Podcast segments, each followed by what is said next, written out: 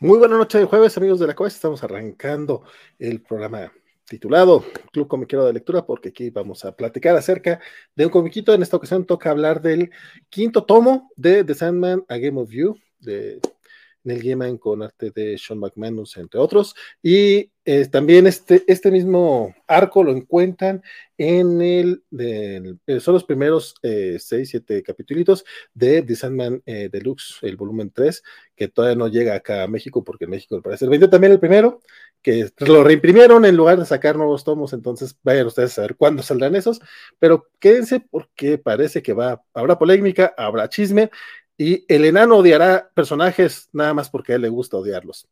Comenzamos.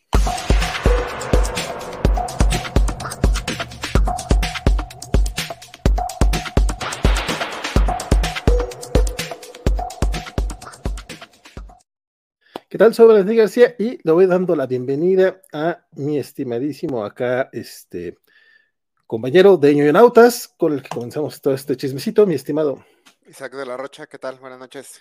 Según yo había dicho que los clubes no los íbamos a empezar este como los otros programas, sino que estamos a ver todos desde el inicio. Pero a mí se me olvidan así las cosas, como también al enano no se le olvidan cosas, y aquí lo tenemos. ¿Nada de estimado para mí? No, para nada. Hoy, hoy habrá pelea contigo. Yo lo sé, yo lo sé. Ya, ya sé que tú quieres sacarme, pero yo te prometí que voy a estar en todos los de Sandman. Sí, dijo. Eh, no, no, ya está en el intro, incluso ya, ya lo incluí en el intro también. Y también incluí en el intro a mi queridísima. Mixley, hola, hola, buenas noches a todos. Eh, que se suma al. Eh, justo, justo. es la primera vez que te subas al Club Comiquero de Lectura, que gusto que andes por acá. Y saludamos, ya está por acá en los comentarios eh, Sofi, que se fue a hacer este café porque pues, empezábamos tarde, eh, Javier Sáenz, el líder supremo, líder supremo, líder supremo, y Cobachos que lo acompañan, saludos. Y e Isaías dice, hola, vengo a retractarme y decir que en esta relectura sí me gustó este arco, de hecho, Isaías era de los que había dicho que estaban, que realmente le habían molestado. Segundo o tercera, Isaías, porque a mí me gustó hasta la tercera. Yo sigue siendo que menos me gusta, pero me gustó hasta la tercera lectura. De hecho, esa es una muy buena pregunta para arrancar el chismecito antes de meternos a detalles, a spoilers y demás.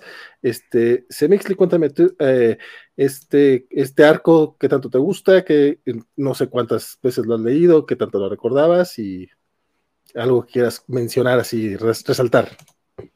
Ok, técnicamente sería la tercera porque la primera vez que la leí eh, como que me gustó y hubo algunas partes que me regresaba porque de por sí soy de esas personas que se tiene que regresar. Este, y ya luego, mm, pero en realidad todo el momento en el que lo estuve leyendo me, me estuvo gustando mucho y mm, ahora creo que había detalles que no recordaba, que le di una, una leída, digamos, más rápida. Eh, y reafirmé que me sigue, que sigue siendo de mis favoritos.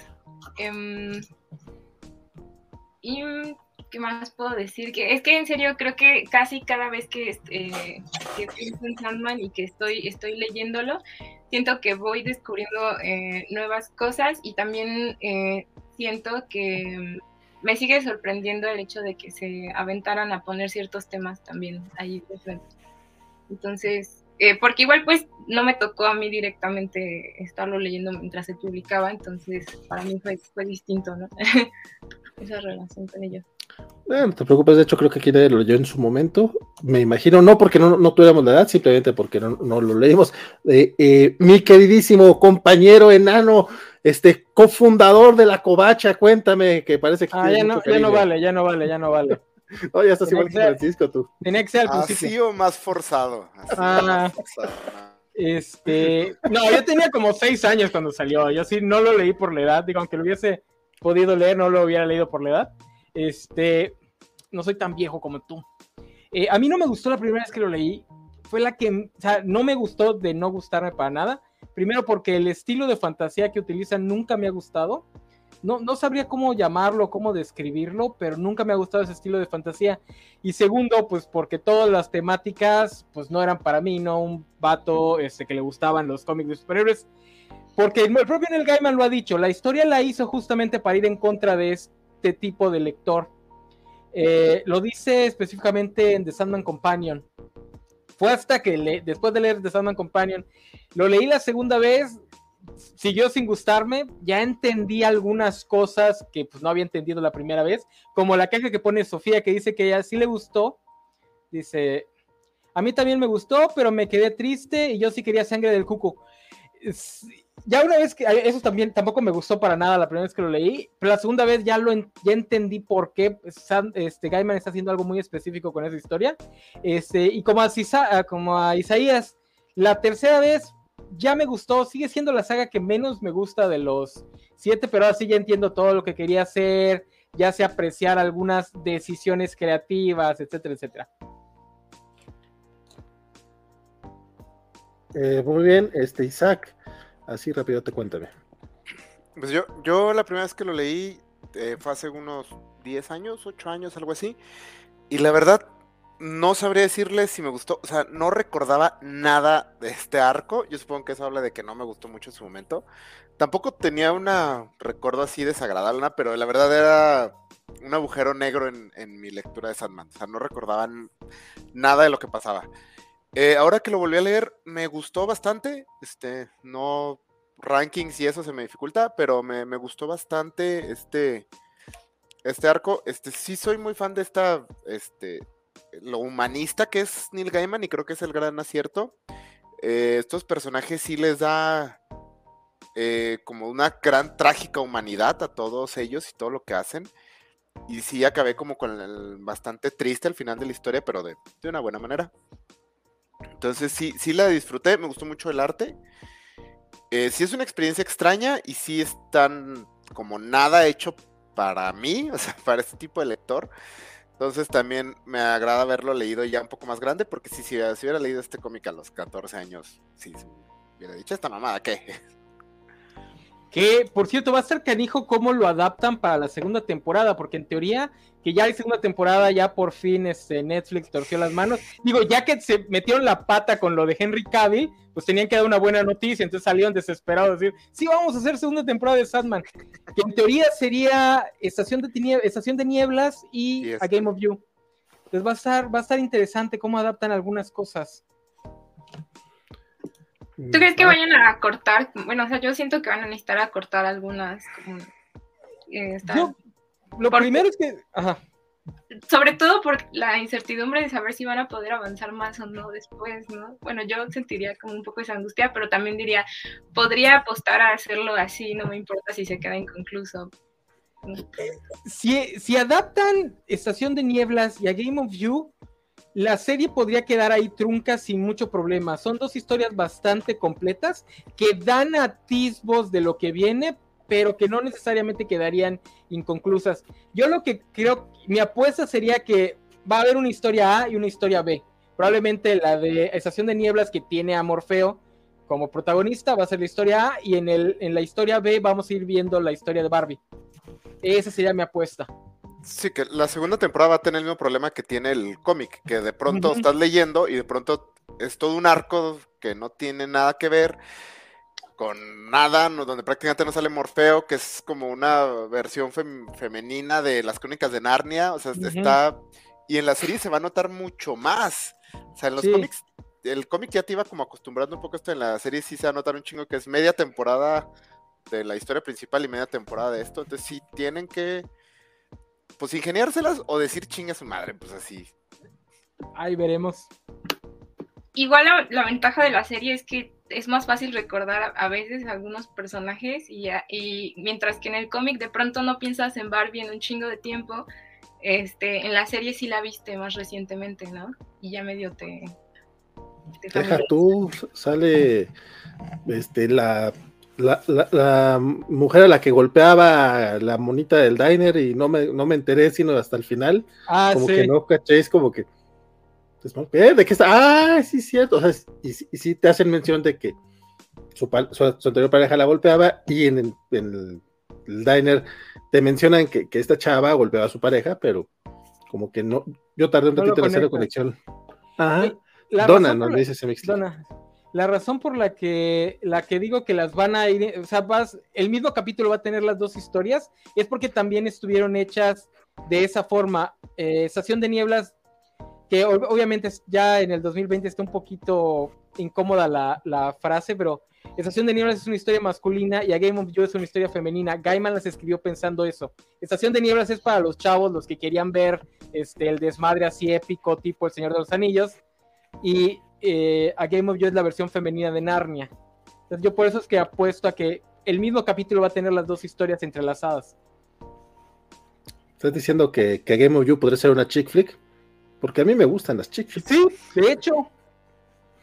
Pero bueno, este, eso fue nada más un intento nada sutil para decirles que la semana pasada hubo un especial de chick flicks al que obviamente no nos invitaron, este, porque pues, era nada más para Kovacs Sondi, lo cual a mí me parece muy poco decente porque realmente yo tenía mucho que decir ahí, pero bueno, que qué bueno que estoy platicando porque sí se requiere, ya de, de hecho ya estamos planeando uno de musicales porque pues, ¿por qué no? Este, rápido mi opinión, porque yo a mí no me tocó decirla, y no es tan grande, creo yo. De hecho, me la robó un poco Isaac. Este, yo tampoco me acordaba absolutamente nada de este cómic. Este, no, de hecho, no, lo estaba leyendo y, no recuerdo si siquiera lo había leído antes. Según yo, sí, según yo me quedé hasta el sexto tomo de, de, la serie original, porque nunca conseguí el de vidas breves y tengo el 8, 9 y 10 sin leer. De hecho, creo que todos los tengo hasta emplayados. Y, según yo había pasado por esta historia, no recordaba absolutamente nada. Y pasan demasiadas cosas este, de shock value como para no tenerlas en mente. La verdad es que sí me sorprendió un poquito eso. Mm, y a mí sí me gustó la historia. A mí eh, todo, lo que iba pasando me, estaba gustando. Incluso los temas que a mucha gente les va, por acá, este, yo creo que van a este, señalarlos como problemáticos. Pues yo soy el ruco que pues no los vi tan problemáticos. O sea, no lo leí en su momento, este, y me imagino yo que sí es como, está como que en el punto intermedio de, lo que debería ser, entonces, eh, pero en general toda la historia, que, no salga Morfeo no me molesta en lo más mínimo, quizá el primer, el, no te creas, desde, el primer número, este, me gustó, porque cuando, ahora que, que, lo quise releer, dije, me voy a leer nada más el primer número, y me aventé como cuatro de corridito, y lo dejé nada más porque ya eran como las 4 de la mañana. Dije, no, ya, ya, bájale total. Todavía queda una semana para el programa. Este, pero para mí sí tiene como valor redeable. O sea, sí es como, si es de que lo quiere estar leyendo, aunque no es, parezca que no está pasando mucho. En los diálogos que, que Bete Gamer a mí me gustan demasiado. Y las interacciones, creo que en general todo el cómic este, tiene suficiente, suficiente tema de fantasía y de terror como para que te mantengan interesado y aparte un mensajillo por ahí, ¿no? Este, me gustó, me gustó mucho a Game of You. no podría decir todavía cuál es mi favorito porque no he terminado de leer Sandman. Todavía me sigue gustando más el tomo donde están las historias cortas, pero este, este en particular me late bastante. Por acá hay comentarios, dice Sofi que cree que este arco es donde más guapo ha visto a Morfeo y eso que casi no sale. Isaías dice que él lo leyó a los 14 años y pues en ese entonces era el vato gordo de los cómics que sale en el último número, muy seguramente por eso no me gustaba. Y Emiliano, em, Emiliano le dice a Romy que también en Facebook se pueden subir programas tipo podcast y así te ahorras el veneno de YouTube. Entonces no sé quién sea Romy, no sé quién sea Emiliano, pero qué bueno que gracias a la covacha, compadre, se dieron cuenta. me alegra mucho eso. Sofi dice que también le gustó. Eh, bueno, si lo de enano. Y Javier Saurio le manda saludos a Semixli. Dice que quiere darle sorpresa que traiga el equilibrio de la fuerza covacha. También Genaro por acá ya se hizo presente. Este, bueno, quiero aventarse un resumen similar porque este programa es un poco distinto, no solamente porque ahora estamos este, cuatro en pantalla, no solamente porque el eh, es Club Comiquero de Lectura, sino porque hasta ahorita lo que habíamos eh, hecho era revisar número por número pero como descubrimos en el, en el, club anterior, que somos huevones. No solamente que somos huevones, sino que hay, hay historias que no vale la pena irse número por número. Hay, o sea, hay unos que sí, específicamente, pues digo, específicamente, este, País de Sueños, pues este, ese se necesitaba ir número por número, o incluso el primer arco creo que se prestaba mucho, pero aquí es como una historia muy redonda. Entonces no sé si Isaac tenga por ahí el... esté preparado para el resumen que el enano le dijo hace 10 minutos que tenía que hacer. Siempre listo para esto. De hecho, al ser una historia de Gaiman, es, los resúmenes son sencillos porque como siempre, más que trama es acerca de tono y tema. Entonces, este... Pero bueno, básicamente un juego de ti eh, sigue a Barbie que es un personaje que conocimos en el tomo 2, bueno, en el segundo arco grande, que es la Casa de las Muñecas, que ahora está ya divorciada de Ken, después de haber visto eh, los sueños que Ken tenía. Y vive en un departamento culero en la ciudad de Nueva York, con este, varios eh, roomies, eh, no sé, como, o sea, todos tienen algo, algo diferente. Uno de ellos en específico es una criatura sobrenatural, dos de ellos de hecho. Este, entonces, bueno, empieza, ella ya no, no puede soñar y el, conforme avanza esa historia, descubrimos que ella tiene como un... Hay un mundo de sueños, eh, tipo Narnia, donde ella es la princesa elegida que los va a salvar y las criaturas de este mundo logran cruzar nuestro mundo para pedirle ayuda ella decide ir al mundo de los sueños a rescatar a la Tierra, es únicamente como se refieren a este mundo, no tiene otro nombre, de el cuco, no, sé qué tipo de ave es en español esta, la verdad. Ay, sí, ¿cómo se llama? No, recuerdo. es, un, pájaro cucu, ¿no? No sé si cambia o no, de, pero bueno, es el cuco, que es un tipo de ave, pero aquí es una el malo más malo de, de, todos.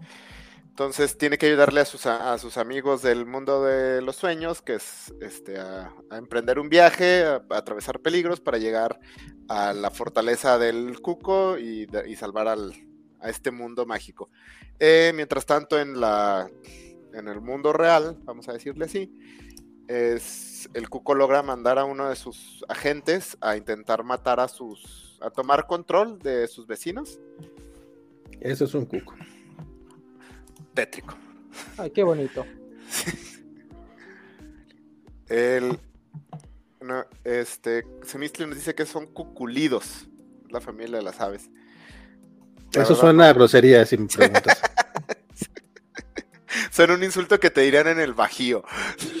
Ya no lo dije. Algo así. Este. El Coco está intentando tomar control de los vecinos para matar a Barbie. Entre ellos tenemos a Wanda, que es una mujer transgénero. El, dos, una pareja de lesbianas que son. Eh, ella sí no me acuerdo del nombre. De Donna y Foxglove.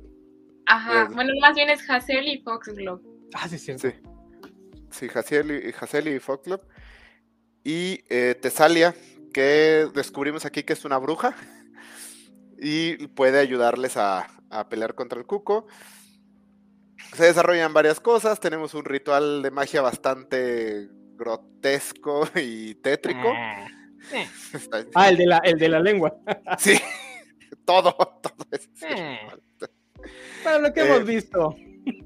Pues, este, bueno, es básicamente una aventura, van, este, ellos logran entrar al mundo de los sueños, estoy siendo súper vago porque los vamos a discutir los eventos más a fondo. Y al final eh, descubrimos que el cuco es una criatura de los sueños que está atrapada en una especie de isla de los sueños que no forma parte de, de todo el mundo de Morfeo. Y está atrapada ahí y necesita básicamente suplantar a Barbie para poder escapar. Al final de todo esto, Morfeo interviene, arregla la situación, pero en el proceso Tesalia causa un huracán que azota la ciudad de Nueva York, destruye el edificio donde viven y muere el personaje de Wanda. El último número básicamente dedicado a eh, ver a Barbie ir al funeral de Wanda, a un pequeño pueblo conservador en el medio este americano. Que el huracán se llama Elisa como el que, ah, el que cayó hace un par de semanitas por acá. No, no, no fue tan grave el de el, acá, acá creo que no tiró casas a ese nivel, pero. Entonces, básicamente eso es lo que pasa, les digo, con los, con Neil Gaiman es más acerca de tono y tema que de la trama, no, no hay muchos giros, no hay incluso los giros que hay son antigiros, diría. O sea, la revelación son que no hay grandes revelaciones, este, pero pues, también es lo que hace como muy interesante platicar sus historias. Sí, por ejemplo, lo de, o sea, lo de The Land, lo de la Tierra, eh, pues no, la, gran revelación del, ensueño es que nos explican el, desde el primer número que el ensueño tiene como que estuarios y islas, o sea, tiene su core y tiene pequeñas islas flotando en la nada que son relativamente independientes. Un concepto bastante interesante que no se va a volver a tocar. Y lo segundo es que Barbie no es la creadora de ese mundo, sino que por alguna razón empezó a soñarse dentro de ese mundo, pero ese mundo Morfeo lo creó para otra persona. Y es algo que va a volver a verse en Obertura. En Obertura conocemos a, bueno, aquí al final conocemos a Eleonora, pero en Obertura nos explican quién es y por qué le crea la, la Tierra. Que es que Obertura salió 25 años después. Eh, poquito más, fue por los 25 años, pero salió como un año o dos después de, los 25 años. No, pero incluso, bueno, o sea, es club de lectura, vamos con spoilers, pero hasta el momento, al final, cuando eh, Barbie llega con el cuco y descubre que es una versión de ella de niña y que su castillo es la casa de ella, y le dice, estás a punto de revelarme que abusaron de mí de niña y por eso creé toda esta fantasía. Lo, ¿Qué? No, no, tu, infancia fue bastante aburrida. por eso inventabas todas esas historias. Sí, está genial esa no. Porque eran los 90, creo que sale en el 91, 92, que fue el boom de esa, de, esa trope de que descubrías que secretamente habían abusado de ti. Este... Eh, eh, bueno, el boom pues se sigue utilizando, o sea, a cada rato eso siempre es, el, la respuesta a todo. No, ya no tanto, ¿no? ¿Alguien vio Mr. Robot? no. ok. Pero, suena que ese es el giro. No, pero un, año antes, creo, o en ese mismo año, en Doom Patrol de Grant Morrison, descubrimos que a Crazy Jane habían abusado dos veces de ella. Y por eso era, ese era todo su origen. Entonces, sí, yo, ah. yo sí confieso que sí pensé que esta iba a ser la revelación. O sea, culpen a la más media que me tiene bien entrenado. Sí, sí, sí. No, pues es el chiste. Que esperes eso. Pues bueno, ese es el rasgos. Dime, Isaac. No, iba a comentar que es. Sí me sorprendió lo. Lo extremadamente progre y anti fan comiquero que está esta historia. O sea, sí me, me, sorprendió bastante, no, no lo recordaba. ¿Se sabe la anécdota que cuenta Gaiman sobre la escena de la, de la, de la tienda de cómics? No. Dice que le, llovieron, le llovieron cartas de los fans de por qué nos pintas así si no somos así. Y una menor cantidad de cartas de fans femeninos le llegaron a decirle, dude, me ha pasado. Exactamente lo que pusiste, me ha pasado. Y eso Gaiman lo cuenta cada que le tocan la... Por eso está bastante... Pues no mala onda, porque pues sí, tristemente es la realidad, pero sí está bastante...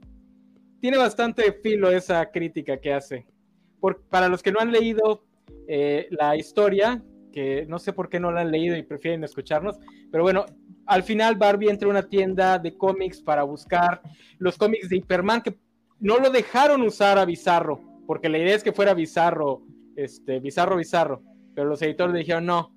Entonces hacen la analogía de, de, de Hyperman y no me acuerdo cómo se llama el Bizarro. Entonces entra a buscar estos cómics para ponérselos en su tumba porque era, Wanda era muy fan de, este personaje y el tipo lo trata así de hace chistes de su cuerpo y el, seguir el gatekeeping de seguro no sabes lo que estás buscando y cositas. Ay, además hace un comentario de dice, el lugar se sentía tan grasoso. O sea, es como si entras y te llenaras de grasa o algo así. Está muy, muy genial. Está muy genial. Dijo, el personal parecía que había tomado clases para ser poco poco útiles o helpful. Ajá. Sorry, justamente lo estaba buscando, la, escenita. Este, no, de plano sí, eh, hasta el dibujo, ¿no? Lo ponen al dependiente demasiado, demasiado grotesco.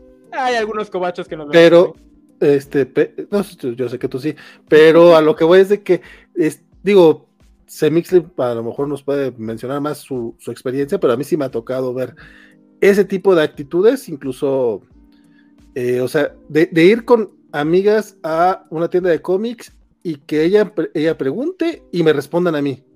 O sea, Montero, oye, estoy buscando este, el Afterlife with Archie. Y luego voltean conmigo, ah, sí, fíjate que todavía no llega, o sea, pero lo estás buscando tú y no, te está preguntando ella, a mí, yo, todavía ni conocí el cómic. Mm, pues Sí, o sea, tengo que decir que la verdad saludos a, la banda del Fantástico de aquí de Querétaro, que, que, son muy buena onda. En serio, no, la verdad es que las veces que he ido casi siempre me ha tocado que me atiendan muy bien y creo que ya más bien ahorita es que sí hay más, bueno, de hecho el, día, cuando fue del día del cómic gratis, me acuerdo que me encontré, afortunadamente también fue muy lindo ir y que me encontré más grupos de chicas que iban juntas y, este, y diversos también. Y creo que aquí en Querétaro en general no. Lo que sí es que cuando yo era muchísimo más joven, este, que estaba como en la secundaria y así que ya me interesaban estas cosas, sí me acuerdo que el, eh, más bien la banda de donde yo era, sí eran medio intensos luego a veces y, y, sobre todo más bien eh, era muy raro porque me acuerdo justo eh, que hace 10 años, creo sí, ya estaba leyendo La Corte de los Búhos y me acuerdo que los comentarios que luego hacían me agüitaban porque a mí sí me estaba gustando, pero en ese momento, o sea, como que había banda que lo estaba odiando mucho y yo como que esa, e, esas, eh, eh, como tratar de entrar así por ese, por ese medio como con comentarios de odio no era tan, tan bonito. Entonces quizás en ese sentido sí me alejé un poco, pero después ya como que no sé, solamente seguir este, leyendo o viendo cosas y, y, luego los encontré ustedes y, de hecho es que siento que aquí el espacio es muy diferente a, esas dinámicas, pero creo que también ya han cambiado, ah. aunque no sé, no me... También yo soy una persona que luego no sale tanto y soy un poco, entonces igual no puedo tener un medidor tan chido, más que cuando salgo al mundo, no sé. No, pero sí, sí pasa, digo, yo te diría que sí están cambiando las cosas, pero también pues no es como que haya tenido muchas broncas. Yo, pero te, te, eh, el ejemplo que te pongo desde hace unos 10 años. Ahora imagínate, hace 30 cuando se escribió este cómic, pues era todavía más, era todavía más exagerado, ¿no? Probablemente e, este es el arco por el que empezó a tener este, más lectoras eh, de Sandman. No, em, desde el inicio. De hecho, pues este arco lo hace porque ya sabía que había un 50-50, entonces le molestaban algunos comentarios de sus editores que le pedían que se pareciera más a los demás cómics de DC. Cuando él decía, pues, tenemos un público nuevo, ¿como para qué? Como, como, cuando descubrió que John Justice le gustaba más a, las chavitas, dijo, no, no, no, no, no, lo que queremos es que le guste a los niños. Dude, tienes público viéndote. Pues sí, sí, pero es como, güey, o sea. No, pues ya ves que Sadler dice, este, nuestras series son para público masculino y nuestros realities para público femenino. Sí, me preocupa un poco que, que lo vea tan así.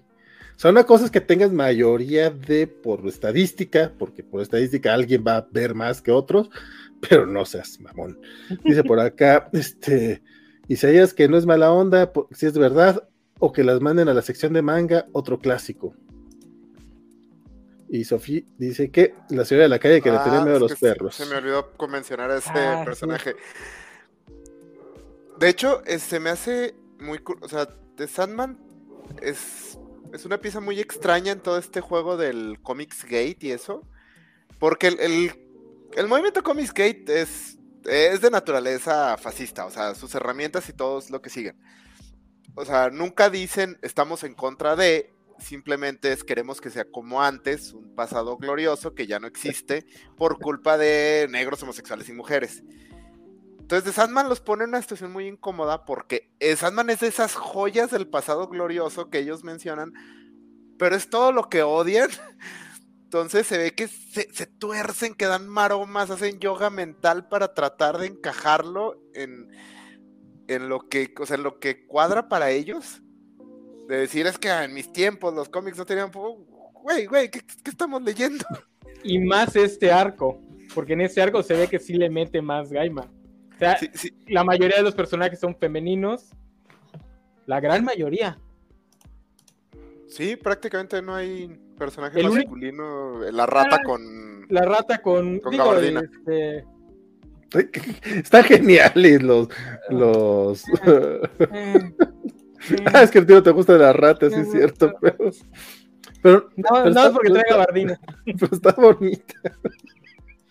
Está bien chingón. y, eso, está, muy, está muy interesante su personaje porque tiene diálogos muy padres. Cuando dice, todos los llamábamos Wilkinson. Seguramente era más duro para las niñas. ah, está bien perro. Este.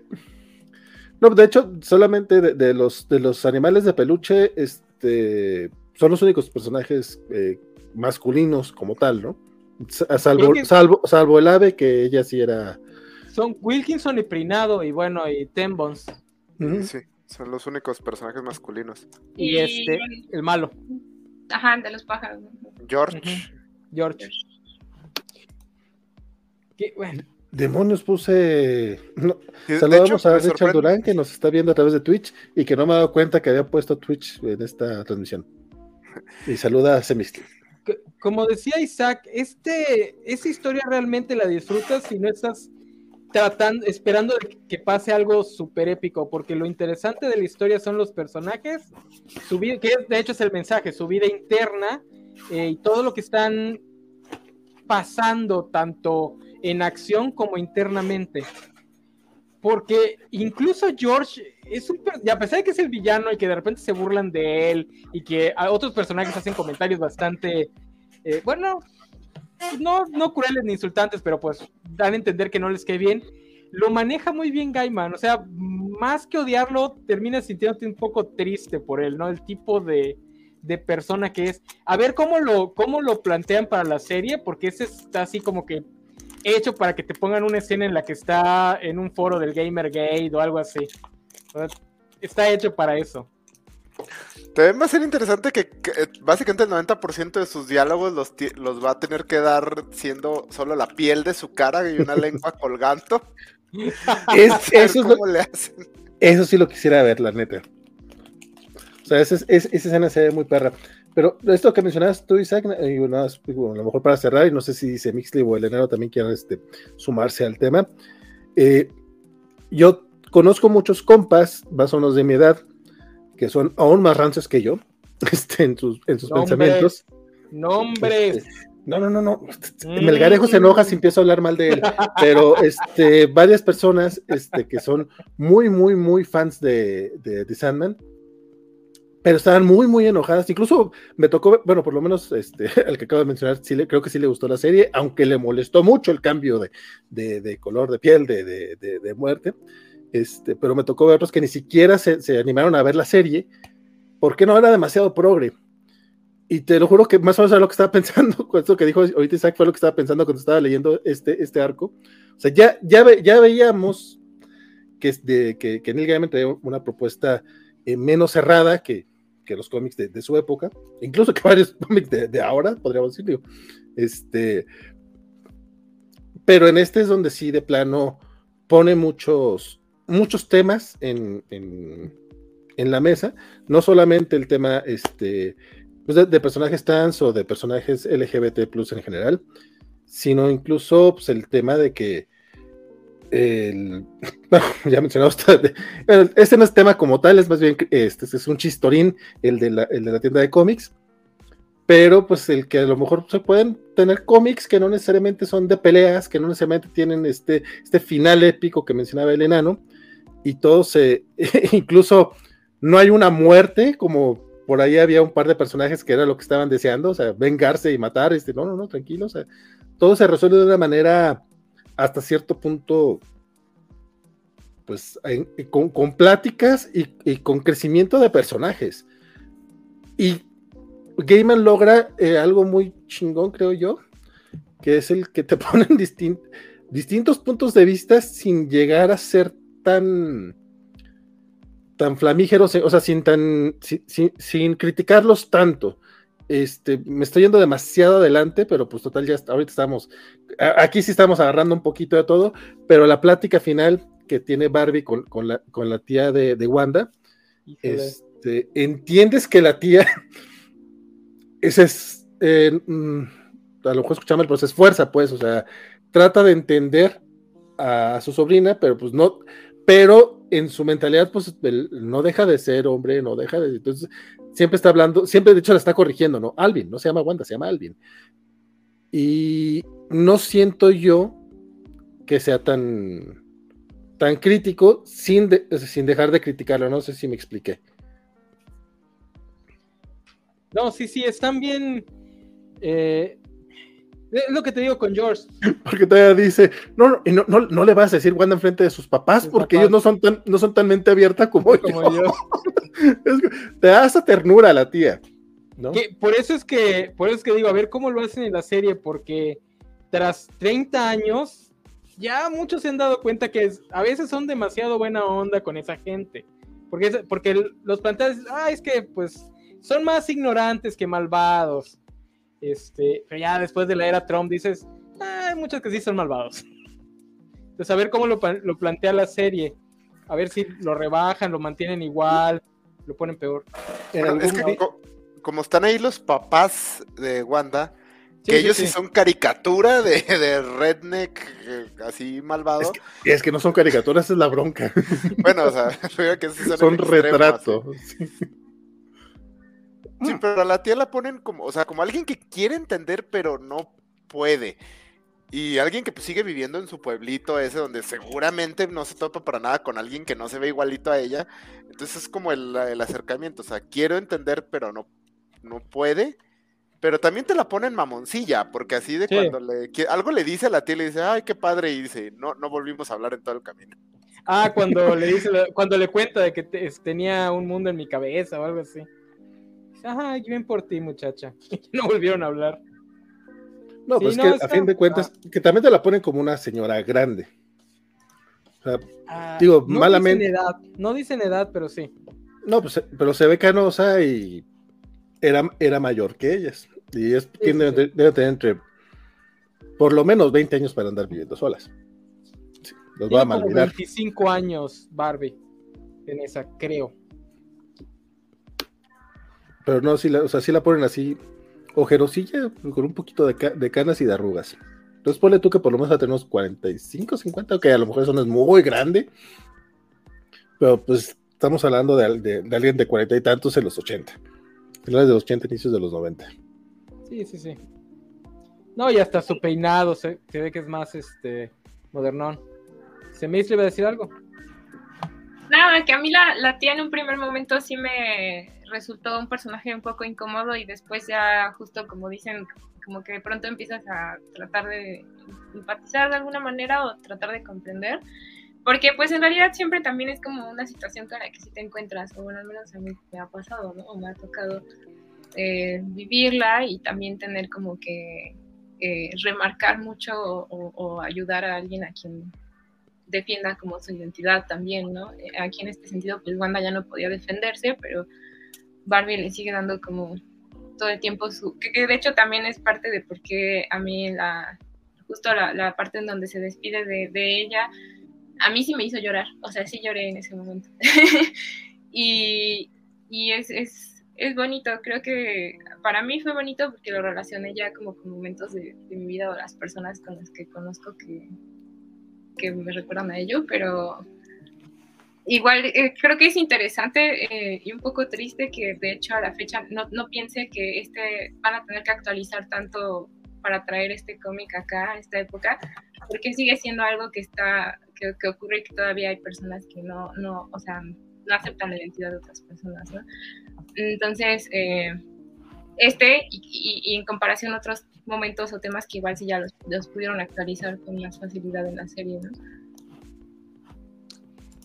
Y Sí, Sí, es- es, triste lo que menciona, que la, la discusión es básicamente está en el mismo punto que estaba en el 91, por lo que veo al leer este, este cómic. Eh, lo que menciona el enano de que, que dices que va a haber crítica a lo mejor de que los pintan muy buena ondita a, a estas personas que no entienden y así. Eh, creo que sí es, es un balance delicado donde la serie tiene que manejar el explicar por qué son así sin librarlos de la culpa. O sea, eh, y sí es un balance difícil, porque es un balance que muchas películas y todo no salen así como, ah, es que si solo entendieran dejarían de ser racistas, si solo, pues sí, pero el problema es que no quieren entender, entonces eh, es un balance difícil que vamos a ver cómo maneja la, la serie. Ok, definitivamente Rowling no, no quiere entender, pero, pero hay gente que sí, no, no critiques a todos.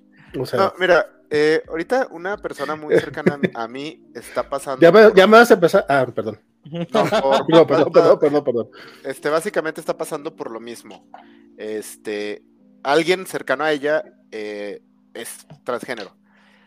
Y, ella, esta persona me dice, es que no lo, o sea, quiero apoyar, pero no, no sé cómo, no puedo, o sea, el nombre, batalla un chingo con el nombre y todo, o sea, sí es una lucha complicada estos cambios a las percepciones de realidad que a veces tenemos de toda la vida, o sea, entonces sí, en este caso pues es alguien muy cercano a mí que sí he tenido la oportunidad, pero a lo mejor de alguien de fuera solo es alguien intolerante.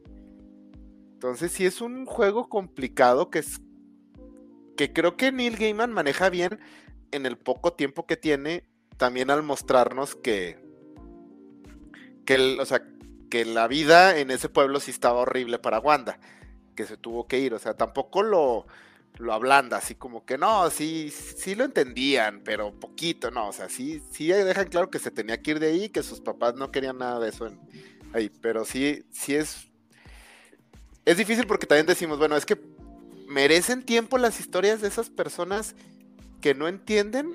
O sea, merecen más tiempo las historias de esas personas que de las personas que están sufriendo el, eh, la discriminación. Pero creo que no. Aquí, más que enfocarse en que si la tía es o no buena ondita, este, porque también te deja claro, o sea, es la única que le sigue hablando, pero no deja de, ser, de, criticar a Wanda. Eh, entonces, o sea, te digo, creo que sí critica a la tía, nada más también le da sus, matices. Eso sí, no, o sea, es pero lo que me refiero, más o menos. Pero creo que la, bueno, pero, lo que eh, pero, pero la historia con, la tía no es la tía sola ni explicándose.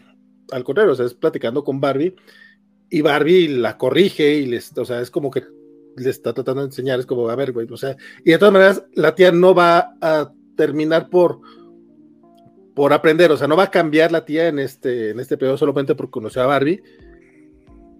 Eso, eso creo que es muy importante. O sea, que la tía no, no, tiene una gran revelación respecto a, la, a Wanda. Pues muy realista, ¿no? algo que Triste. algo que también hay que señalar es que Gaiman es una persona que sí escucha las críticas, que es algo poco común cuando un escritor se hace famoso y se hace famoso con muchos aplausos del el bando progre. Cuando por alguna razón lo empiezan a criticar, el 90% de artistas se pone a la defensiva. Porque básicamente, pues, si ya le aplaudiste por ser progre, ¿cómo te atreves ahora a venir a cuestionar este, su credencial progre? Este cómic tampoco es que no haya tenido críticas de las, de las comunidades trans y LGBT, los tuvo porque tiene cosas que pues siguen siendo problemáticas. Eh, yo les preguntaba fuera de pantalla, si fuera de, del streaming, si, han, si escucharon el, audiolibro que adapta esta, esta historia, porque en el cómic yo recuerdo que hay una escena donde un personaje hace referencia a los genitales de Wanda. Es un es, lo manejan como un chiste porque Wanda le responde, es, muy de, es de muy mala educación este, señalar la erección de, una dama. En el audiolibro creo que quitaron esa escena. Y creo que es, creo, digo, no estoy seguro. Creo que es porque fue una de las escenas que recibió justamente crítica de por qué haces ese chiste, incluso si es en buena onda, incluso si es este, para establecer que Wanda tiene muy buen humor consigo misma, etcétera, etcétera. Este, sí le criticaron un pelín el chiste. Y si lo quitaron por eso, pues, es porque Gaiman seguramente dijo, no, sabes que esta parte pues ya no va. Que también por eso va a ser interesante ver la adaptación, ¿no? Porque los cambios que tenga con respecto a la historia original son cosas que Gaiman ya no considera necesarias o que ya no quiere tratar, etcétera, etcétera. Yo le decía a Sofía en Twitter, porque ella estaba diciendo que le encantó la escena de la luna, porque en determinado momento Tesalias se junta con las otras dos chavas, con la pareja lésbica, para viajar al mundo de Morfeo. Tesalia, que es un personaje que la primera vez que leí esta historia, a mí me cayó muy, muy mal. Pero así, me cayó horriblemente mal. Después leí que Gaiman dice que era el personaje que más amaba de esta historia. Entonces, la segunda vez que lo leí, lo leí así diciendo, ah, este, como, ¿por qué?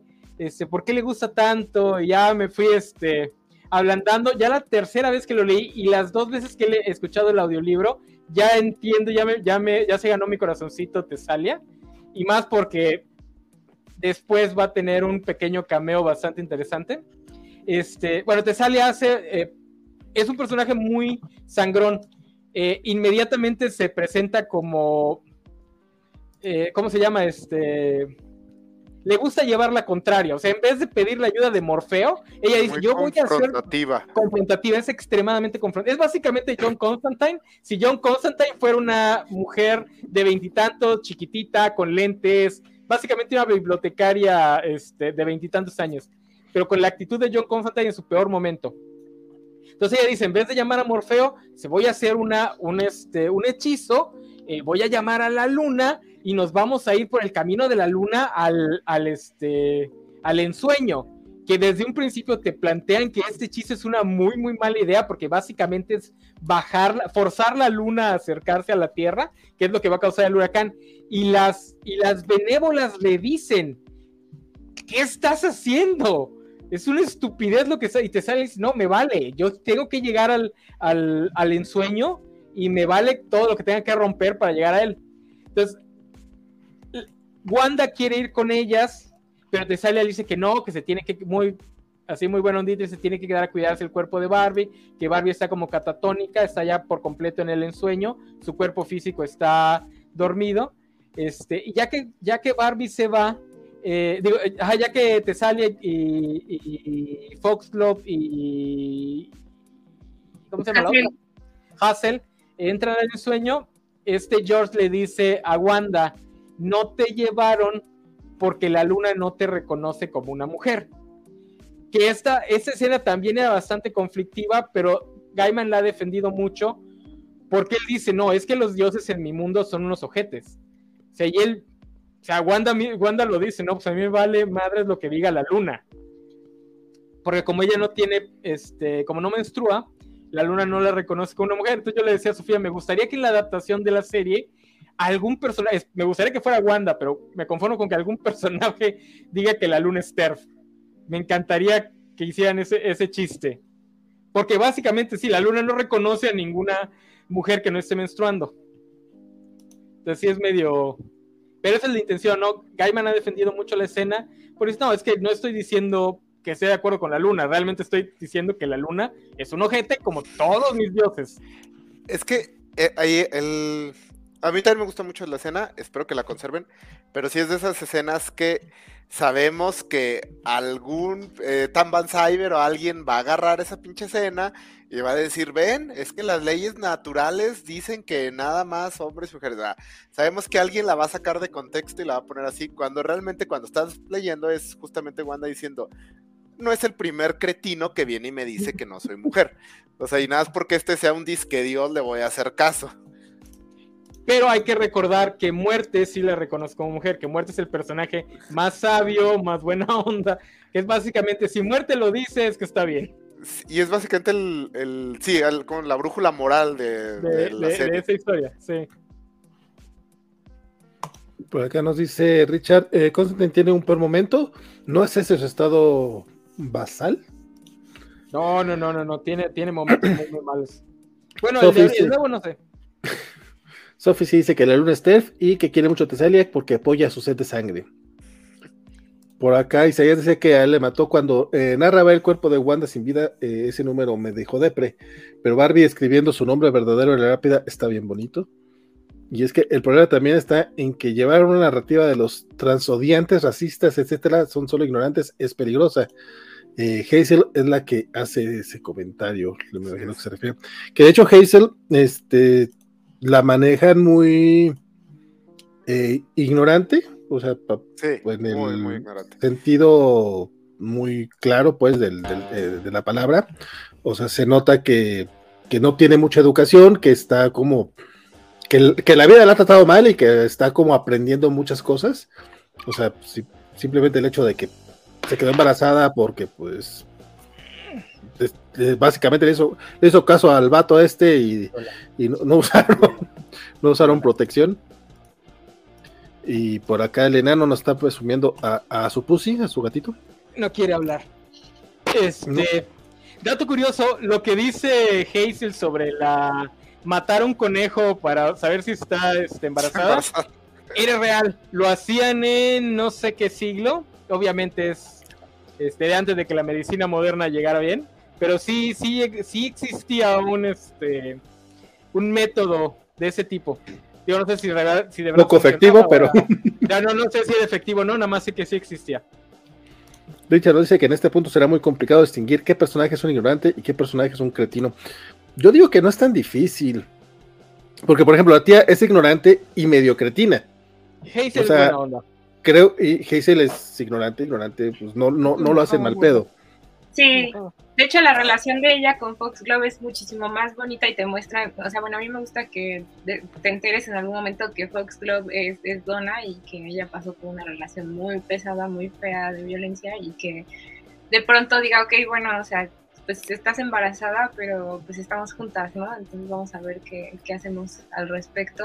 A, mí, no sé, se me hizo muy bonito que, que, te lo pudieran pintar también así, que, o sea, una relación sana en comparación a otra que no porque también es un poco un, cliché en algunos momentos que hay las relaciones no muy sanas igual también dentro de las relaciones lésbicas entonces es, es interesante que esté la otra parte que la escena en la que en la que ve a, a Donna bueno no queda claro si es el espíritu de Donna o si nada más es una pesadilla pero a mí me gusta mucho porque Donna de repente le pregunta ¿te hace sentir lo que yo te hacía sentir? Y ella le responde sinceramente que no. O sea, es otro tipo de relación la que tiene con, con Hazel. Eso a mí me, me gusta mucho ese, ese, diálogo. Es que, de hecho, todas las pesadillas que tiene cada personaje te, te, hace también como ese viaje interior de ellos, ¿no? Y que sus miedos, y, por ejemplo, el de el, miedo de Wanda también es uno muy... Eh, que tiene que ver con lo de la operación, ¿no? Que ella no quería operarse en ese momento todavía no estaba lista y, como todo el hecho de que todos a su alrededor nieguen su identidad, ¿no? Está, a mí este arco me gusta mucho, a mí me gusta mucho porque todo el tiempo estaba sintiendo eh, terror, pero no un terror así como que ay, no, no, puedo dormir, como de hecho sí me llegó a pasar un poco con Sandman Mystery Peter, pero con, con esto más bien era como inquietud interior y el hecho de que hay cosas que en varios momentos son cosas que son antítesis, ¿no? De pronto el cucu que sea tan, tan aterrador y tan tierno en su aspecto, ¿no? O, esas cosas me gustan. Ay, ¿Tú querías que lo mataran? sí. ¿A qué? ¿A Cucu? No, bueno, en algún momento sí estaba así como mmm, muy enojada, pero también entendí que, pues es que menciona lo de su naturaleza, ¿no? Y que es también necesario que exista. Entonces, y después dices, bueno, entiendo, pero sí, no, yo no, no exactamente. ¿Tú sí? yo sí. Ahí está la escena de, de Donna. Sí, todas las pesadillas están bien creepy. Lo que no sé es por qué no me di cuenta en este momento de qué personaje era, sino hasta mucho después. Ah, ya no te acordabas, ya tenía como que 30 números de la última vez que viste a Donna. No, no, no, pero de todas maneras es un personaje que acabamos de ver en la serie, acabamos de leer los cómics hace un par de, meses. Lo voy a tener un poquito más este, en, la memoria. Y aparte, lo, recordé por un, diálogo bien pendejo cuando dicen, ¡ay, qué pequeño es el mundo! hasta que mencionan a Rose Walker es cuando, cuando hice la conexión. Este... Lo de Wanda me gustó mucho bueno, las pesadillas hacen mucho el trabajo de desarrollar a los personajes de una manera muy interesante, porque después ya no hay tanto tiempo con ellos. El de Wanda me gustó mucho que nunca se detienen a explicar eso, o sea, es lo de... Ella tiene miedo de, esta operación, de dar ese último paso, y para ella es frustrante que, que, que parece que todos ese... Si su identidad depende completamente de ese pedazo de carne que tiene. Pero el cómic nunca nos dice, mira, te va a explicar por qué o o sea, simplemente te lo presenta como, bueno, es que ella tiene este miedo y no te lo tiene por qué venir a explicar ni por qué venir. Y eso no la define como lo que es. Se me hizo muy interesante eso, o sea, que, que su gran pesadilla es dar este último paso en su transición. Y pero eso no es o sea, pero su frustración es eso que, y creo que de ahí viene el chiste que le hace Hazel de que, oye, tienes algo ahí. sí. Que esa es otra escena este, que fue polémica, pero que también defiende Gaiman porque ahí dice que ese tipo de pesadillas justamente se lo contó una amiga este, que tenía esa pesadilla, por eso es que la incluye la, la, escena. Digo, obviamente ficcionalizada, pero que es una pesadilla que le contó una persona de la vida real. Eh, ¿Sabes cuál es parte de eh, mis broncas cuando se hacen ese tipo de comentarios, señalaciones o se externan dudas? Eh, justamente la que decía hace rato este Isaac, la bronca es que cuando uno hace ese tipo de, comentarios, no, no, me refiero a la pregunta de Hazel, aunque bueno, recordemos que Hazel en este punto sí es como muy poco, poco conocedora de muchas cosas, pues no lo hace por ofender tampoco, pero eh, que, que se puede utilizar como para el bando contrario, ¿sí explico? O sea, uno puede estar muy a favor de la identidad, de los derechos de las personas y de la libertad, le decía por acá el enano, la libertad de ser, de andar, de, ay, se olvidó cómo va la pinche canción, pero era muy divertida. este, este, pero si, lo externas o si lo comentas o si dices, güey, pues que yo sí creo que de repente se, lo, pienso yo en, términos de Twitter. O sea, si llegas a comentar algo así, este, con una duda genuina, se te va a llenar de gente que eh, cree que estás en contra de la identidad de las personas. Entonces está bien, cabrón. Esos son temas demasiado complicados. Y también mucha gente que va a estar a la defensiva porque está acostumbrada a que se les ataque y va a tomarlo como un ataque, que es, me imagino que es lo que le pasaba a Gaiman. Obviamente en este momento me estoy comparando completamente con Gaiman porque tenemos el mismo nivel de, creatividad y de talento. Este, espero que la gente sepa que estoy mintiendo y que obviamente no es así. Si alguien, escuchó el audiolibro, confírmeme si esta escena la quitaron o si simplemente, porque pues, los, escucho haciendo otra cosa, simplemente se me fue las dos veces que lo escuché. Porque si sí la quitaron es porque a Gaiman ya no le, ya no le parece cómoda la escena. Porque los audiolibros son idénticos.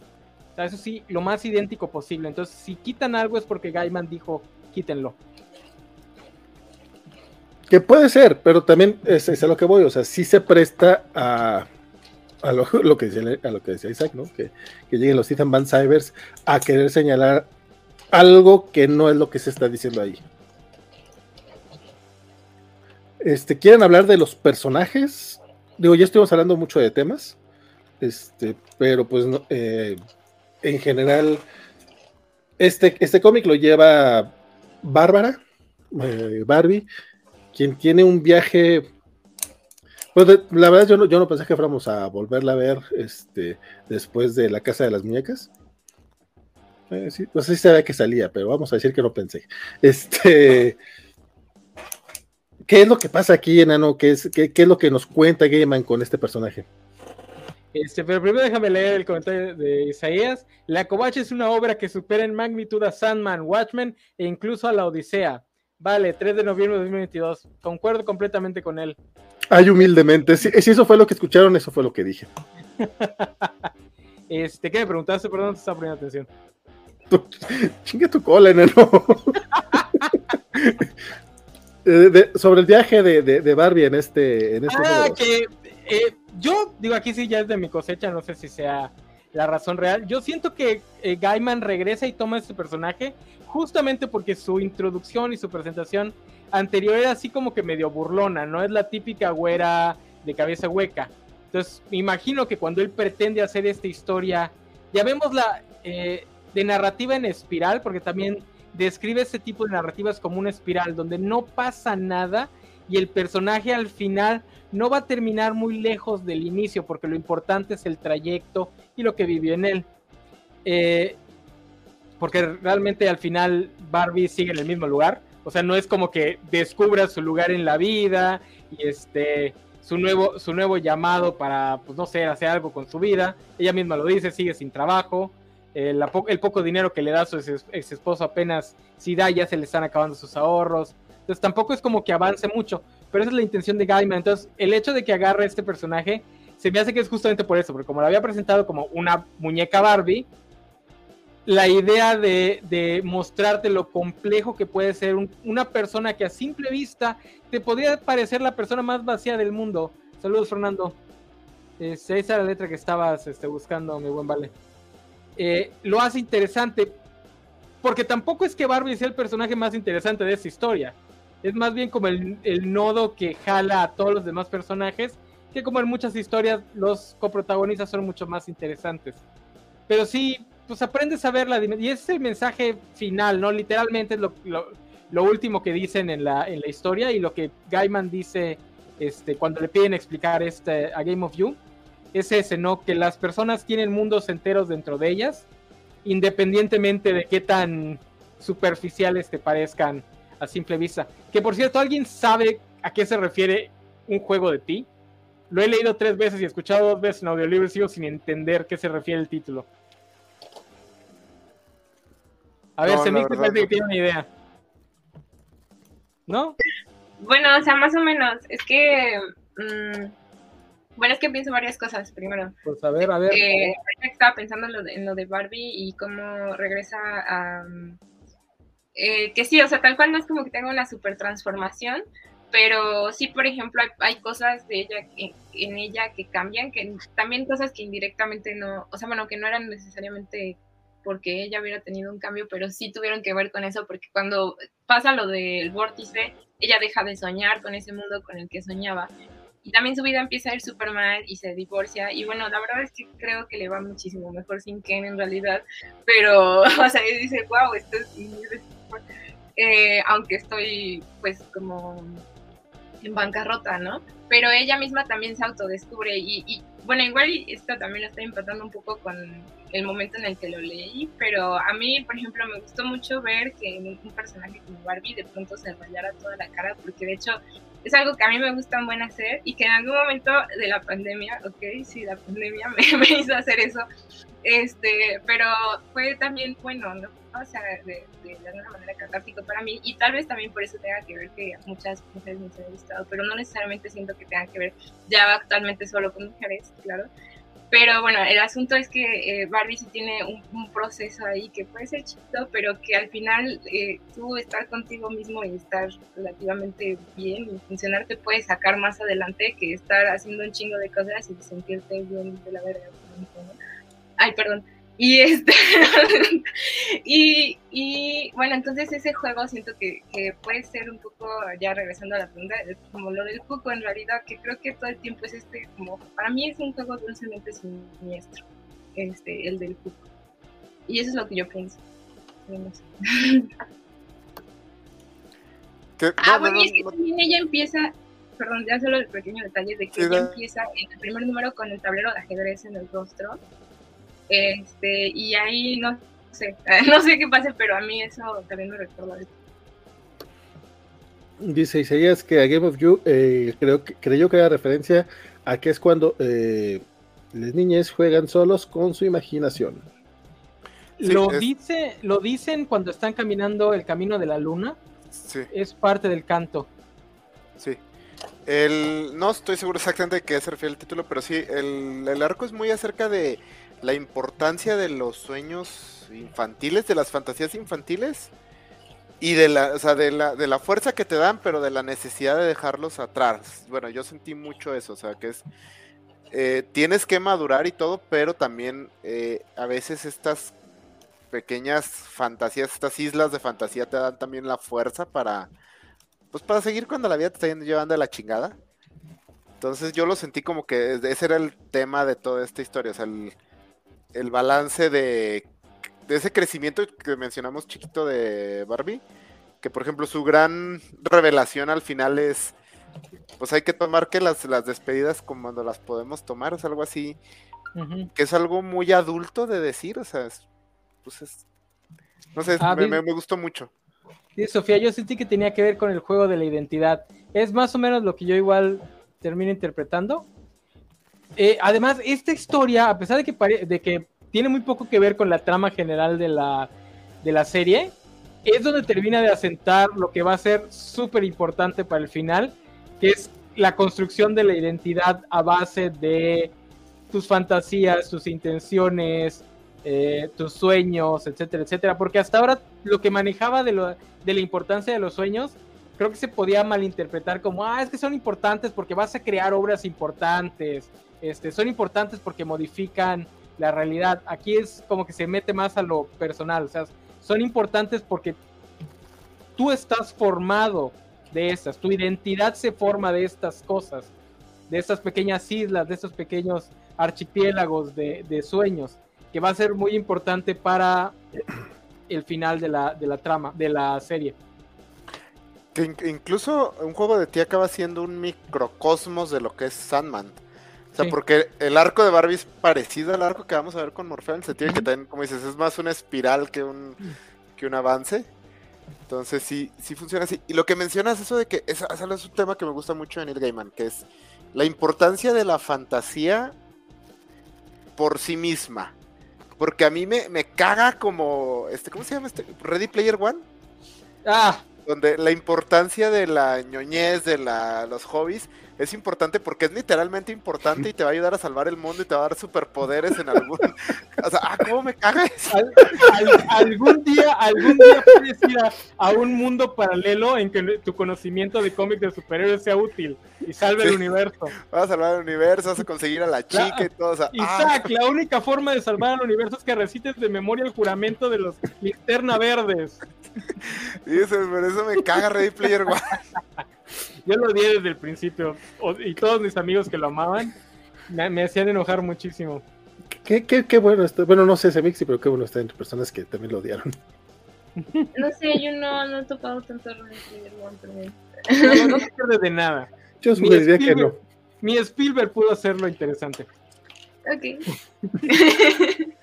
Pero bueno, después de este pequeño eh, patada gratuita a Ready Player One. No, pero es que, o sea, Sandman sí, o sea, la encuentro conmovedora porque el mensaje es el mismo, o sea, pero bien hecho porque es acerca de cómo te nutre a ti mismo eh, estos mundos internos en lugar de la literal aplicación física de, de los superpoderes que te van a dar algún día. Que por cierto, eh, decías más atrás que también Gaiman es sutil y no lo hace obvio ni te lo deletrea. La, el amor que Wanda tiene por este por Bizarro, que no me acuerdo cómo se llama la, la parodia, pero es Bizarro, el enemigo de Superman. También lo entiendes por eso, ¿no? O sea, porque se siente como que fuera de lugar. Entonces, ese personaje que es una versión pues bizarra de que ya sé que en español la palabra bizarro no se debe usar así, pero me vale. Este de Superman. Por eso es que es su personaje favorito. En ningún momento te lo dice, en ningún momento te dice, y es muy importante este, ser fan de los cómics de superhéroes, porque te ayudan a pasar esas partes difíciles de tu vida y entender. No, no te lo dice en ningún momento, pero se entiende y queda muy bueno. Digo, para los que creen que también le tiró mucha carrilla a los fans de superhéroes, pues no, aquí te está diciendo por qué también a él le gustan los superhéroes. Sí, o sea, que es importante que Wanda encontró esta pequeña escape en un ambiente donde no había nada. O sea, nada a su alrededor la hacía identificarse hasta que leyó este pequeño cómic raro de superhéroes. Sí, Y de hecho está interesante que Wanda no es fan de los superhéroes en general. O sea, solo de ese. sí, o sea, se identificó con esta historia en específica. No es un super fan ni nada. Pero esta historia conectó con ella. Este, sí. Ahora, por cierto, si quieren ver ya a Gaiman hablando de estos temas de forma directa, chéquense los, los ensayos de eh, The View from the Cheap Seats.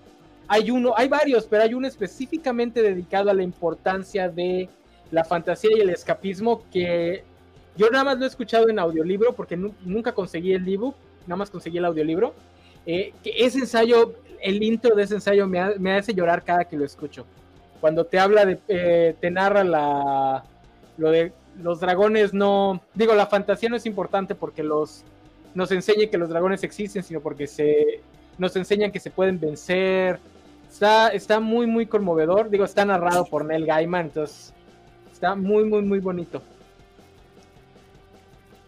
Enano, dij- dijimos que no te pongas horny en público, por favor. Este, mi, mi amor por Gaiman es asexual. Dice Isaiah, odia Ready Player One, es, una repre- es la representación que necesitaba. Sí, en la covacha nunca fuimos fans. Este. Hay un par de personas que son muy fans de, de Ready Player eh, One. covachas, de, covachos de segunda. Hola, ese de ahí es bizarro. Creía que no se darían cuenta. No, no lo dejaron usar. O sea, le dijeron, no, no, no, no. no. Ponle otro nombre. Wirtzo. Weird- Le- weirdo. Wirtzo. Wirso, Wirso Hiperman, algo así. que está un poco raro, porque, pero también creo que se le ayuda a utilizar a los cómics como tal, ¿no? Porque no sé si en los cómics dentro del universo este, haya una bizarro de, de Luisa Lane. No sería la primera vez que en Marvel Capitán América escribía sus propios cómics. Sí, pero no te hablaba de su vida privada, sino solamente sus Sí. aventuras. Ah, bueno. Este, eh, Algún día ese conocimiento me ayudará a salvar el mundo. yo sé que sí, por, por eso hay que acumularlo, que es lo que hacemos aquí. Este, ay, güey, ya, ya se me fue el pedo que les iba a decir. Este, Ah, nada más sobre el tema de, de- de la palabra bizarro. Yo ya estoy en el, en el punto de que no importa este, la palabra. Digo, bizarro creo que ya, ya tiene la aceptación en español como debe ser. Pero, como Dios manda. sí, este, ¿con cuál pinche valiente? Nadie te entiende qué quiere decir valiente esa palabra. Este, mientras, mientras la gente te entienda que qué importa que no existan ciertas, o sea, que, que, que no existan ciertas palabras. Dicho lo anterior, a mí sí me molesta cuando dicen que van a aperturar una nueva tienda y van a tener sesión, eh, ¿cómo? Eh, firma de autógrafos. Esas dos cosas me molestan mucho. A pesar de que entiendo el punto, Qué bueno que lo sepa, que lo use más seguido. sí lo vas a hacer siempre, yo Este, sé. Pero co- como dice Thor, todas las palabras son inventadas. O sea, de- Sí. hace dos años nos convencieron de que sanitizar era una palabra que se usaba en español. Pues Y- ya, y, todos, ya, y todos nos confundíamos y decíamos satanizar. entonces ya, pues chingue su madre, vamos a decir lo que quieran. Por ejemplo, esa no me molesta. eh, No sé, como que en general tengo ese problema específico porque es como. A mí sanitizar sí me molesta, pero pues ya, ¿qué hago? Es que te moleste o no te moleste, los hablantes van a ser el lenguaje del final. Exactamente. o sea, Por más que yo diga desinfectar, pues a la, la, la que pegó, la pinche palabra pegó, pues ya. También puedes utilizar, utilizar desinfectar. Tú puedes hablar correctamente y malmirar a los demás. Pero eh, no, fuera, fuera de broma. Y creo que Como justamente todo buen ñoño, los juzgaré a todos en silencio por no saber.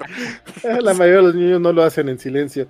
Este, pero fíjate que sí, justamente a partir de, de- de- de esa escena con Thor, cuando dice que todas las palabras son inventadas, fue cuando fue lo que tuvo que llegar para así con. Sí, pues cierto, güey, no mames. ¿Por qué tanto pinche pedo? Pero bueno, eh, por acá además ya está haciendo este eh, No, bullicio porque a través de todos Twitch. sabemos que todas las palabras venían preprogramadas con el planeta cuando las compramos. Hay que, hay que escuchar a los viejitos de la RAE. Este, bueno, ya hablamos de Barbie, ya hablamos de Wanda. Vamos a pas- Tesalia. pasemos a Tesalia. Sí. Híjole, yo como odiaba a ese personaje, me caía ¿Por re? Pues porque era un lector que estaba acostumbrado a los cómics escritos para hombres. Entonces, ver un personaje femenino comportándose como, como John Constantine se me hacía castrante, como a muchos se le hace castrante el personaje de Galadriel, este, Corra, etcétera, etcétera. A mí creo que creo que jus- o Pero sea, digo, de chick flicks, eso te ayuda mucho. yo sé que yo sé que no son los mejores. Sí, sí soy, güey, también de los musicales y que este, y, eh, eh, Gato yo, yo sé que yo sé que no son los mejores personajes y que obviamente tienen No. mucho problema. Es un gran Pero pues, pero, no, no, me refiero este el tipo de personajes acá medio sabiondos y, y que llegan y hacen lo que se les pega la gana Ah. sin ponerle atención a los demás. Pero realmente nos gustan. O sea, el- la queja con, con Doctor House o con, o con Constantine no son ellos, sino los fans. Creo yo. O sea, los, o con los Walter White, o sea, que creen que "Ah, sí, a pero- huevo". Pero esos personajes todo el mundo los ama. O sea, incluso Ah, sí, no, que- no, no, de- a, a eso voy. O sea, todos los aman. ¿Por qué no amarías a Tesalia? Pues ya me dijiste por qué, pues esta- estabas joven y no, y no podías ver que fácil. fuera, no, no puedes ver a una niña de lentes que, que- que fuera así. Pero Sí, a mí me encantó por eso, güey. Además, está, está- está descrita para tampoco ser lo que esperarías de ese tipo de personaje femenino. Ah, que, que- que fuera más. Bueno, no, ahí, ahí- ahí sí tengo que confesar un poco de, de- de fetiche. Eh, don't get horny No, pero además es interesante que no, no ayuda en prácticamente Nada, nada. nada, nada, nada. O sea, O sea, Como la mayoría, como la mayoría de esos personajes. como John Constantine, como John Constantine antes de que lo quisieran hacer en Mary Sue. O sea, los 300 números de John Constantine son, son Tesalia, metiendo la pata y tratando de sacarla y metiéndola más. Y, y, y en- así a- aferrada que ella es la que tiene que tomar las decisiones fuertes y difíciles porque alguien las tiene que tomar aquí, como provocar un huracán para ir a desquitarme de un pájaro. No, y luego la, la forma en la que el, el cucu le ve la cara así descaradamente. A ver, a ver, este Luz, corre para, corre hacia la de lentes, por favor. Tú eres el cucu, sí. Ya, logré mi cometido. Es que no había podido dormir, tienes que entender que estaba así enojada porque no había podido dormir y no pensaba tan bien, la verdad. Y luego cuando, cuando Morfeo le está diciendo, metiste la pata hasta el fondo y si yo no te ayudo no vas a poder salir de aquí.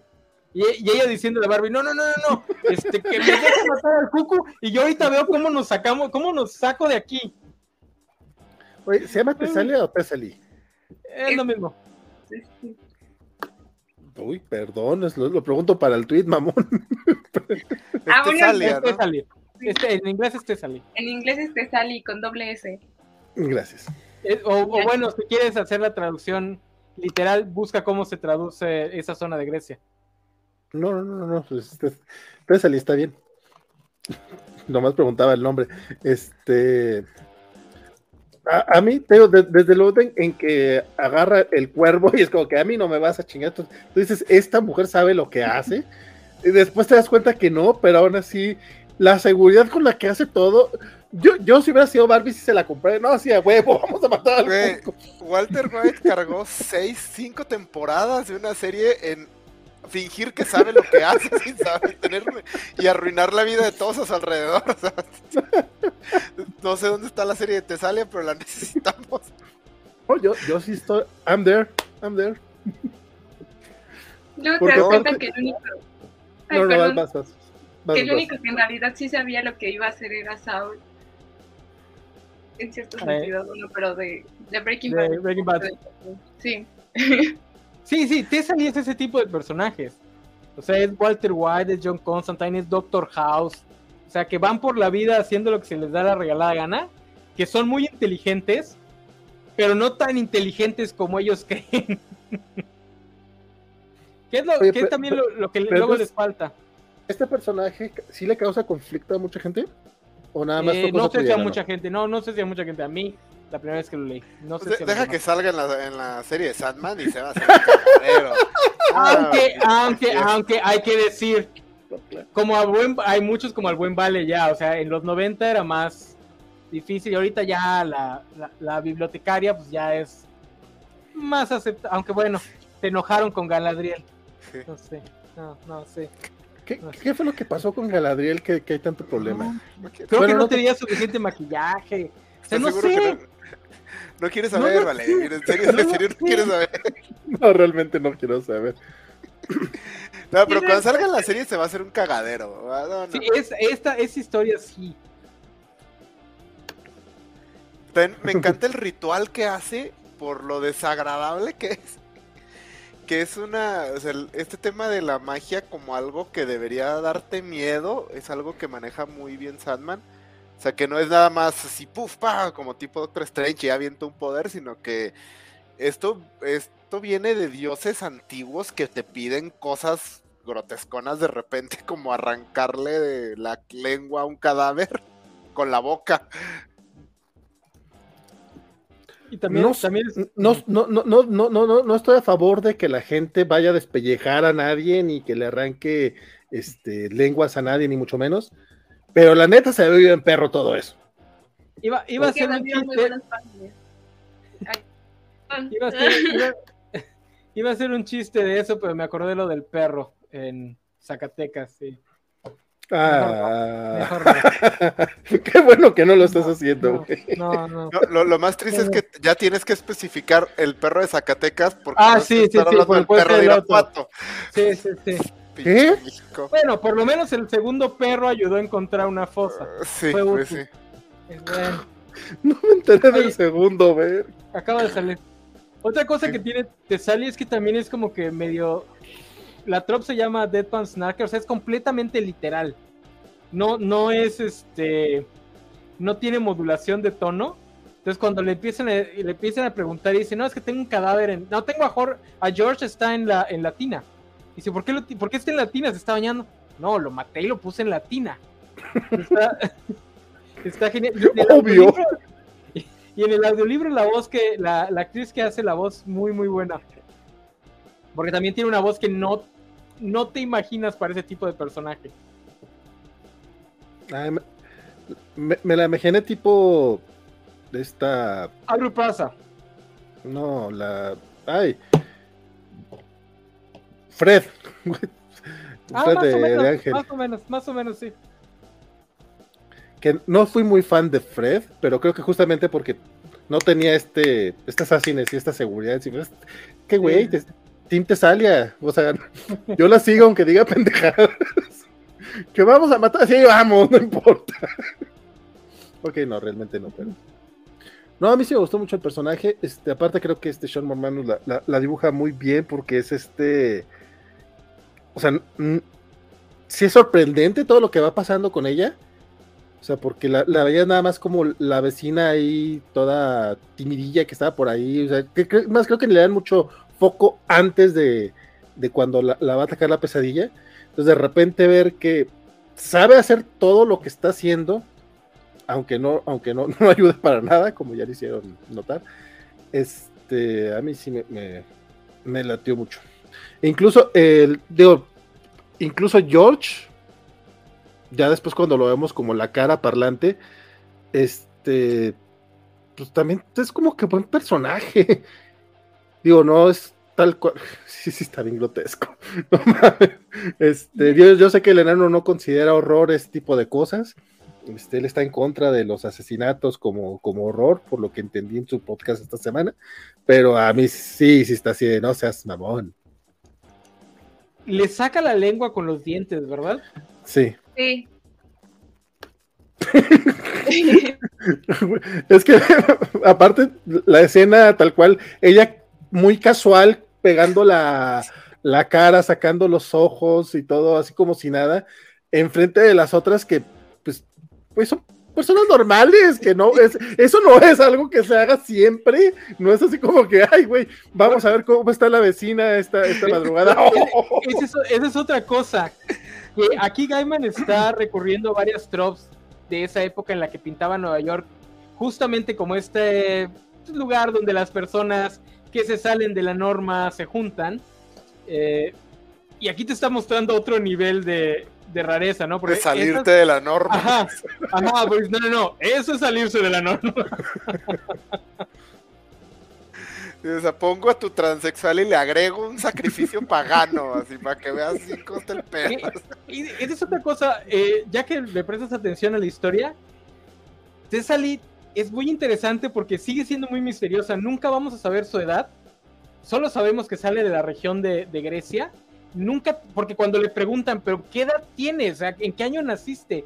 Ella responde que nació en el año del gran eclipse, el año del oso, del gran eclipse, de no sé qué, o sea, que pudo haber, puede venir de la era de piedra, o puede venir de una época en la que su tribu todavía no, no llevaba el calendario. O sea, no te explican realmente cuánto tiempo tiene de existir. Lo- y, y te dan a entender que es la única que ha sobrevivido de su grupo. Y que todos eran como ella. Dice Isaías que Tessali es el compa que se pone mala copa y ya le echando bronca a todos. Dice- y también dice que tiene una miniserie por Bill Willingham que está muy aburrida. Ah, qué triste. Ah, pues, sí. Para mí fue así como, un- como un roller coaster, así como que una miniserie de ella, ¡uh! por Will Willingham, ¡uh! que está aburrida. Ah, Willingham es el de Fegos. sí. Sí. No leería una miniserie de Tesalia escrita por él. El tipo es mega conservador. Luego hablamos de eso. Pero bueno, el siguiente club de lectura serán 150 números de fábulas y los que se acumulen. Me los aviento para venir a quejarme. Pero, De hecho, es- esta escenita donde empieza a decir que necesita este, la sangre de, de todas, pero pues le dice, pero dice que, que una no porque está embarazada y la otra no, no puede, este, no es menstruante, entonces dices, wow, sí está bien perro que sepa todo eso, o sea, porque lo hace, justamente lo hace co- como ese tipo de personajes que yo ya sé todo, güey, o sea, yo sé todo de ustedes, a mí no me van a engañar y Y que, que además son la madre, la doncella y la vieja.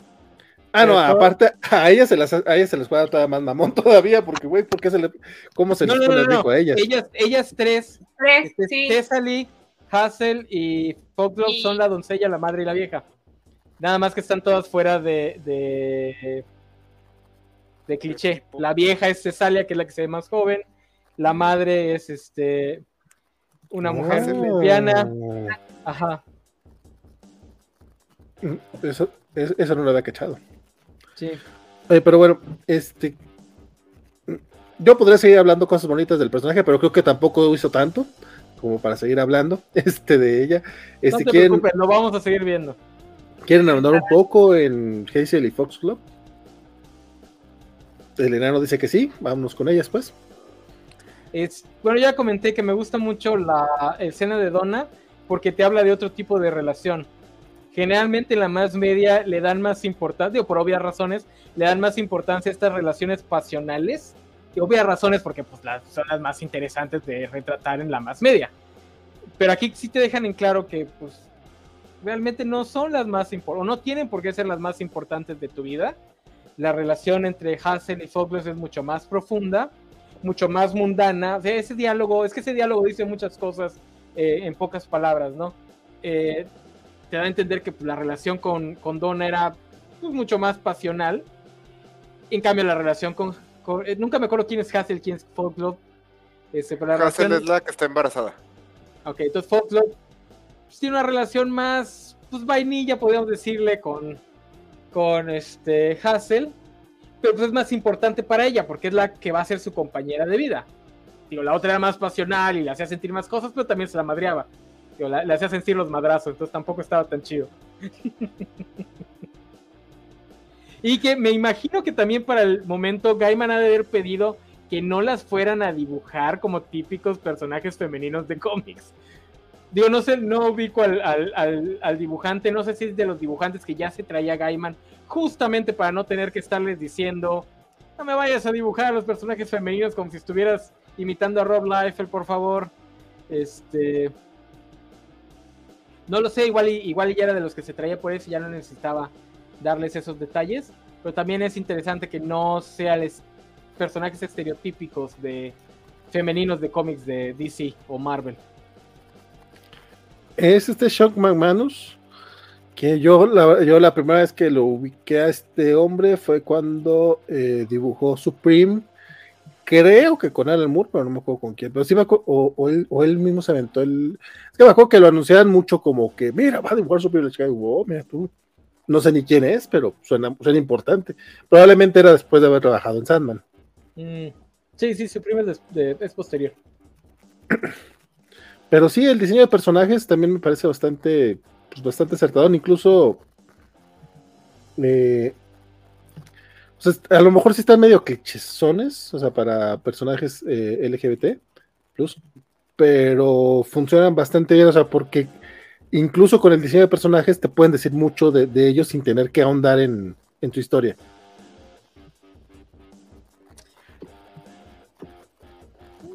Digo, incluso para los estándares de ahorita son personajes bastante redondos, o sea, tampoco diría que son clichés. No, me refiero de, en diseño, Ah, visual. sí, visual. Sí, bueno, por lo Ha- Hazel sí está muy, eh, disculpen el término, pero muy lesbiana. O sea, sí, sí, sí es el kit de lesbiana estándar. Hazel es el más así. A mí, se- a mí se me haría más Foxglove, para que veas. Porque, porque los dos son, son dos tipos de, Depende de cuál kit pidas. visual. Sí. Eh, es como decir el, el cliché del ñoño visualmente. Pues soy yo, es el gordo barbón de lentes que trae la playera de cómics y aparte una camisa encima. Así funciona a veces. No es que uno lo haga de manera eh, eh, consciente. O sea, ya, ya después te das cuenta, después de 10 años de vestir igual, ¿no? Es Pero el no es-. Sí, totalmente. Este, entonces, quien no haya tenido al- al- alguna lesbiana que, que parezca Hazel, pues a lo mejor no ha tenido muchas amigas lesbianas. Con todo respeto. No voy a decir el nombre porque luego se me enoja. Pero, pero sabes que te quiero. Este, entonces, a eso me refiero yo. O sea, visualmente, creo que no el programa, pero este, este, visualmente a eso me refería yo. Eh, pero como, como la, la personificación, o sea, el- incluso el, tipo de historias que se manejan en pocas palabras, en, en pocas escenas, este, sí se me hizo bien chingón. Es que el personaje de Hessel me gustó demasiado, creo que, creo que no, lo, no, lo, no, lo, no lo he externado todavía. O a lo mejor sonó mal cuando dije que, que era un personaje que era ignorante. Este, pero creo que no, o sea, no lo escriben de manera este, peyorativa, o sea, no es, no, simplemente así es, o sea, es un personaje que la ha tenido difícil y que no puede tener educación y que apenas está aprendiendo y que y toda, toda, parte tiene que aprender este, a, a reconocer su identidad en, en, una ciudad difícil. O sea, sí, sí entiendes que tenga este tipo de, de, de interacción incómoda, de que de que no, no sepa, de, no, no, no, no, no pueda decirle siquiera a Fox Love que, que, está embarazada, o sea, porque ni siquiera ella entiende bien por qué está embarazada, bueno, o sea, sí entiende, no está tan tonta, pero, pero sí batalla, pues. Pero creía que si lo hacía de pie no se iba a embarazar, o sea. Sí, o sea, yo soy de Durango, conozco gente así, no necesariamente este LGBT o sea, Mira, cual, de, conozco de mucha gente así. Hablando, de Juanjo no vas a estar hablando. No, no, sé si fue así, pero se entendería por qué tiene tres hijos. No, no es cierto. Tiene dos, aparte tiene dos. O Gámez. Ese sería te, Gámez. Te, te, quiero, Juanjo. bueno, pero Gámez es de Torreón, está peor tantito. Pero bueno. eh, ¿Por qué, por, qué, por, qué, ¿Por qué haces eso, no? La, la, lanzas la pelota, sabes que la voy a batear, mamón. Perdón. Dice, Juanjo, no te vayas. Tenía entendido que Colin Doran iba a dibujar más números, solo terminó dejando uno. Ah, ok, McManus fue como que el reemplazo. Eh, Entonces, eh, sí, ya, es la, ya, es la, época en la que Gaiman ya estaba pidiendo dibujantes específicos. No, y, y, y, se ve, o sea, se ve en el, en el estilo sí, de sí, dibujo. sí. No, pero Hazel es un gran personaje. O sea, más que ignorante, yo diría es, ing es ingenua en un sentido de que todavía es muy joven y todavía no ha tenido muchas experiencias de vida. Creo que ha tenido demasiadas experiencias, pero no las ha sabido. Este. Güey, nah. le acaban de quitar la, la, la, cara a un güey frente de ella. Y, ah, bueno, no frente de ella, pero... Eso le acaba de pasar. O sea, en esa noche tuvo la experiencia y, de 10 años de vida. Y dos días después todavía estaba pensando que matar conejitos le ayudaban a hacer. Y aprendió algo que no le va a servir de mucho en la vida. O sea, todavía no sabe exactamente cómo queda embarazado uno, pero sabe cómo invocar a la luna. Don Spider Games se suscribió con Prime. Por, por, es el, el, el, mes 19 de Spider Games, mi estimado. Muchas gracias. Después de que le tiramos a Torreón, gracias por hacerlo. Yes. Perdón, es que lo acabo de ver. Pero sí, o sea, sí creo que es un personaje que, que, que, no digo que no pueda crecer más adelante, que, que no se pueda educar, pero aquí sí no la pinta así este Neil Gaiman. Y tampoco está mal, pues, o sea, no, no todos los personajes que aparezcan en, en, los cómics tienen que ser educados. Y, bueno, de hecho, la mayoría luego lo, lo, lo, lo, leemos gente que apenas salió de la prepa y que también. O no por salir de la escuela necesariamente estás educado, o sea. Sí, no, porque luego pueden tomarlo a mal, no, no estoy diciendo eso. O puede salir de la universidad como uno y mira decirse este tipo de pendejadas. Dice... No, pero es que Neil Ajá. Gaiman es muy, bueno, siempre he dicho que es muy humanista, o sea, le interesa mucho la vida interna de todos estos personajes, o sea, eh, no, no, no, y es uno de los que más evita los personajes cool. Uh -huh. O sea, que casi nunca tiene un personaje así en control de la situación súper chingón, ni nada, o sea, en cambio, como que le gusta agarrar estos personajes hasta un poquito rotos y, y, explorarlos así para que te sientas, o sea, la vida interior de ellos para que sientas con ellos. O sea, que es como el gran logro de, pues de todos sus trabajos, porque en cuanto a tramas, Neil Gaiman nunca se quiebra mucho la cabeza.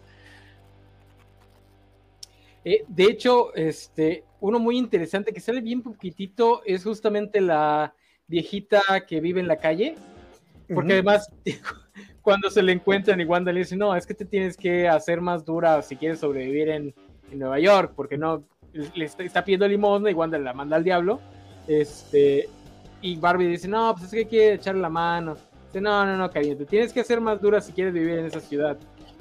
Que después ella cuando cuando la va a ayudar, cuando Wanda la, la, la deja entrar al, al departamento de Barbie, que por cierto, se supone que esos departamentos son así como que muy cutres, pero vistas desde el 2022 son así departamentazos, ¿no? Ya quisieran los que viven en la Condesa y la Roma tener un departamento tan espacioso como el de poder poner, poder poner un cadáver en tu tina. que está muy padre la interacción. Uno tiene que dejar los cadáveres en la cocina y así. Dice, o, tiras el cadáver o te acuestas. Este, la interacción entre, entre. ¿Cómo se llama el personaje? Porque dicen su nombre. Es no, bueno, no me acuerdo yo tampoco. Cuando interactúa con Wanda y que le dice, no, pues yo tenía una sobrina que era igual que tú. Dice que también tenía muchos problemas porque no lo aceptaban. Dice, pero yo digo, pues, que cada quien sea lo que quiera hacer, ¿no? ¿Quién soy yo para estarle diciendo? O algo así le dicen, ¿no? Algo muy, pues bastante sabio, ¿no? Un personaje que te lo presentan cuando se orina por ver un perro. Después le da uno de los diálogos más sabios y más profundos de la historia. Que en eso Gaiman es muy, muy bueno. Que por cierto, vale, tú decías la vez pasada que te gustaba que los personajes de Gaiman suenan con una voz propia. Y desde que lo dijiste, cada que leo un cómic de otro guionista me doy cuenta que todos los personajes hablan igual. Estaba leyendo Paper Girls y todas las, todas las este, chavas hablan igual. O sea, es el mismo, el mismo tono, el mismo diálogo, aunque se supone que son personalidades completamente distintas. Agacho y Brian Kiboman es de los que le sale un poquito mejor. Imagina, no, y luego no, no, regreses a leer a Miller o Bendis, por favor. sí, neta. Este, es que sí, e, creo que es de la magia de, de Gaiman, bien cabrón cómo les dota esa personalidad. Fíjate que me gustó mucho esos, esos diálogos, en general la interacción con, con, esta persona de la calle, porque mm, a mí sí me tocó que me, que me, dieran esa recomendación cuando llegué a la Ciudad de México, así de que, güey, eh, no puedes detenerte a hablar con todo el mundo, o sea, no puedes decirles, aunque sea, no, no te voy a dar cinco pesos, este, porque, ni le importa la persona, ni nada, o sea, tú tienes que endurecerte, y es como, ok, se me hizo muy mamón en su momento, después lo, entiendes que sí es un poco así, pero está cabrón porque a fin de cuentas, pues, básicamente lo que decían hace ratito de la del tema de esta historia, que es de que todas las personas tienen este, mundos en su interior. Ese no es nada más para las personas que se ven frívolas como Barbie, sino como todas las personas. O sea, la, historia de cómo una persona puede llegar este, a quedar sin techo, o sea, es brutal, ¿no? Y, y, además la enseñanza es que no seas cruel con esas personas porque nunca sabes cuando su cuerpo te va a salvar la vida. Culero. Pues no se la salvó a Wanda, ¿eh? que, Wanda es la que la salvó. Sí, pero se la, se la salvó a Wanda, es que tenía que salvar a la güerita. es que a Wanda no la tomaron en cuenta cuando le dice, hace trato con, con Morfeo, ¿no? Le dice, vamos a salvarnos todos nosotros y se les olvida Wanda. Y tú, no, ¿por qué? ¿Cómo se les pudo olvidar? básicamente se quedó cuidando a todos. Yo quiero saber si alguno de ustedes alguna vez ha visto eh, guiones anotados de, esto, de Sandman, de Neil Gaiman. Yo llegué a ver unos de los primeros números y me gustaba mucho que era como muy detallista en la descripción sobre qué tiene que meter. Entonces sí pienso que mm, estuvieron sí muy bien pensados uh, los diseños de los personajes, que sí es cierto, yo sí creo que Hassel sí es la más estereotípica de en ese sentido, pero ah, por ejemplo me gusta lo contrario con Resali porque se ve como súper tranquilita y tierna, lo que en ese momento podías como interpretar así y que fuera totalmente diferente, aunque ahorita ya justo como decían hace rato ya es como más eh, común que pase o que te dé la vuelta un personaje que tiene ese aspecto, ¿no? Pero sí, creo que sí, Neil Gaiman sí suele ser muy específico sobre cómo va a ser el aspecto de los personajes y a mí me gustaría muchísimo lograr ver guiones anotados de, de otros números, pero no sé dónde cómo. o esos los encontré así como perdidos en un blogspot y, fue hermoso. algunas ediciones los traían. El de el más común de encontrar es el de uh, Calíope. Que es el, de guion, el de Calíope y el del sonido de sus alas, ¿no? También ese creo que lo he visto. Ah, ese no me ha tocado. Oye, pinche Cuco, sí es cierto. Eh, mandó matar a, la pajarita de culero. Sí, a luz. Ahora, Pero en pues, defensa... pinche Tesalia que se porta como Jack Bauer. Pues, en chingas. Bueno, sí, o sea, como. Ahora, en defensa del cucu, eh, la pajarita sabía lo que iba. Sabía que se iba a, ir a morir. Ya, ya se había pasado de lanza con todos sus amigos, ya no quisiera regresar a ningún lado. You're very clever. Todavía le dice. Y dice, ah, es que está genial toda esa interacción cuando llega, cuando llega a, a, a- a adularla. Todavía le dice. Sí, está bien, mamón. Oigan, ¿y a ustedes qué les pareció la, la aventura fantástica? Que en sí, que Es lo que la iba a decir. Creo que son como dos números, nada. Pero ¿qué les, qué les pareció? ¿Cómo, cómo, cómo- si les Es lo que a mí no me gusta. Es lo que a mí no me gusta. ¿Qué es lo que no te gusta? Eh, a mí no me gusta ese tipo de fantasía. Digo, entrada a mí no me gusta Narnia. Ese tipo de fantasía, pues más infantil, nunca me ha llamado la atención. Este, y el estilo gráfico de la fantasía tampoco me gusta.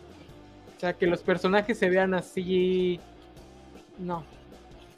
O sea, más tipo. Más que Narnia es más tipo el de Oz. A- algo ha de ser, porque sí, sí hace la referencia a Kansas, ¿no? Sí. A mí sí me gustó.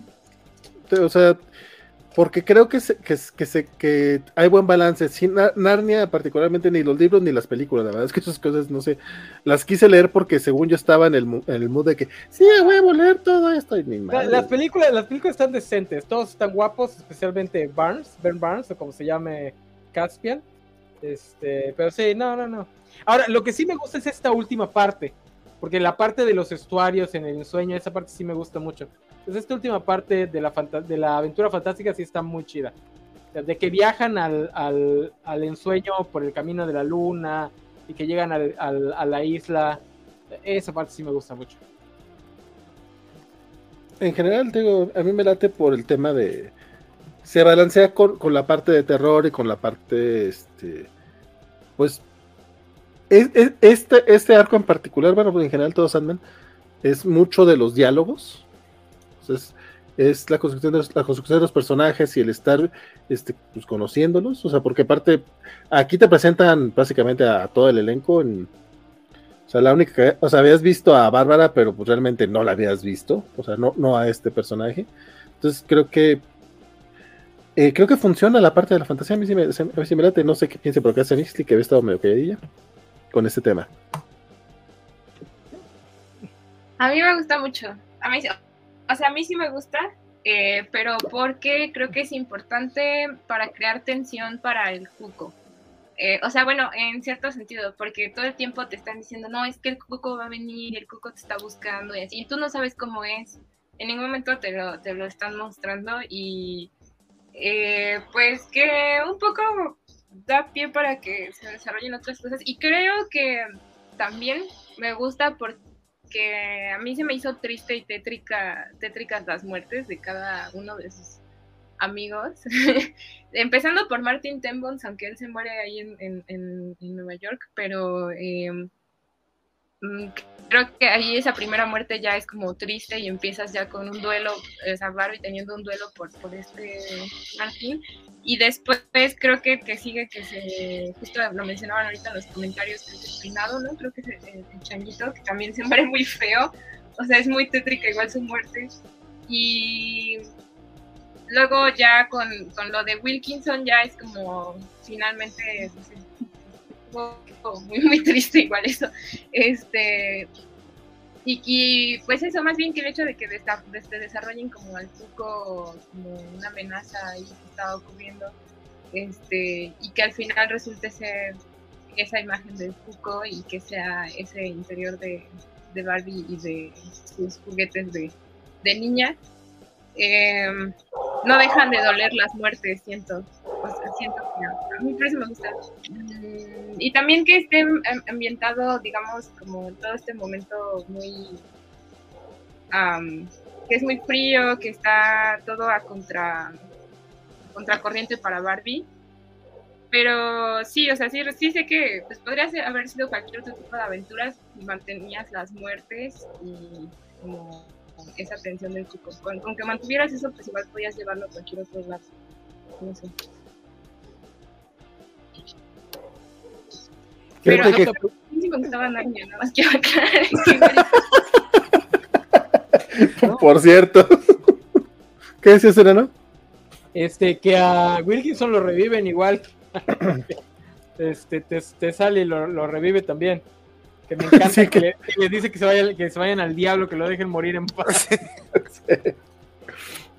Eh, las muertes de todos son extremadamente dolorosas.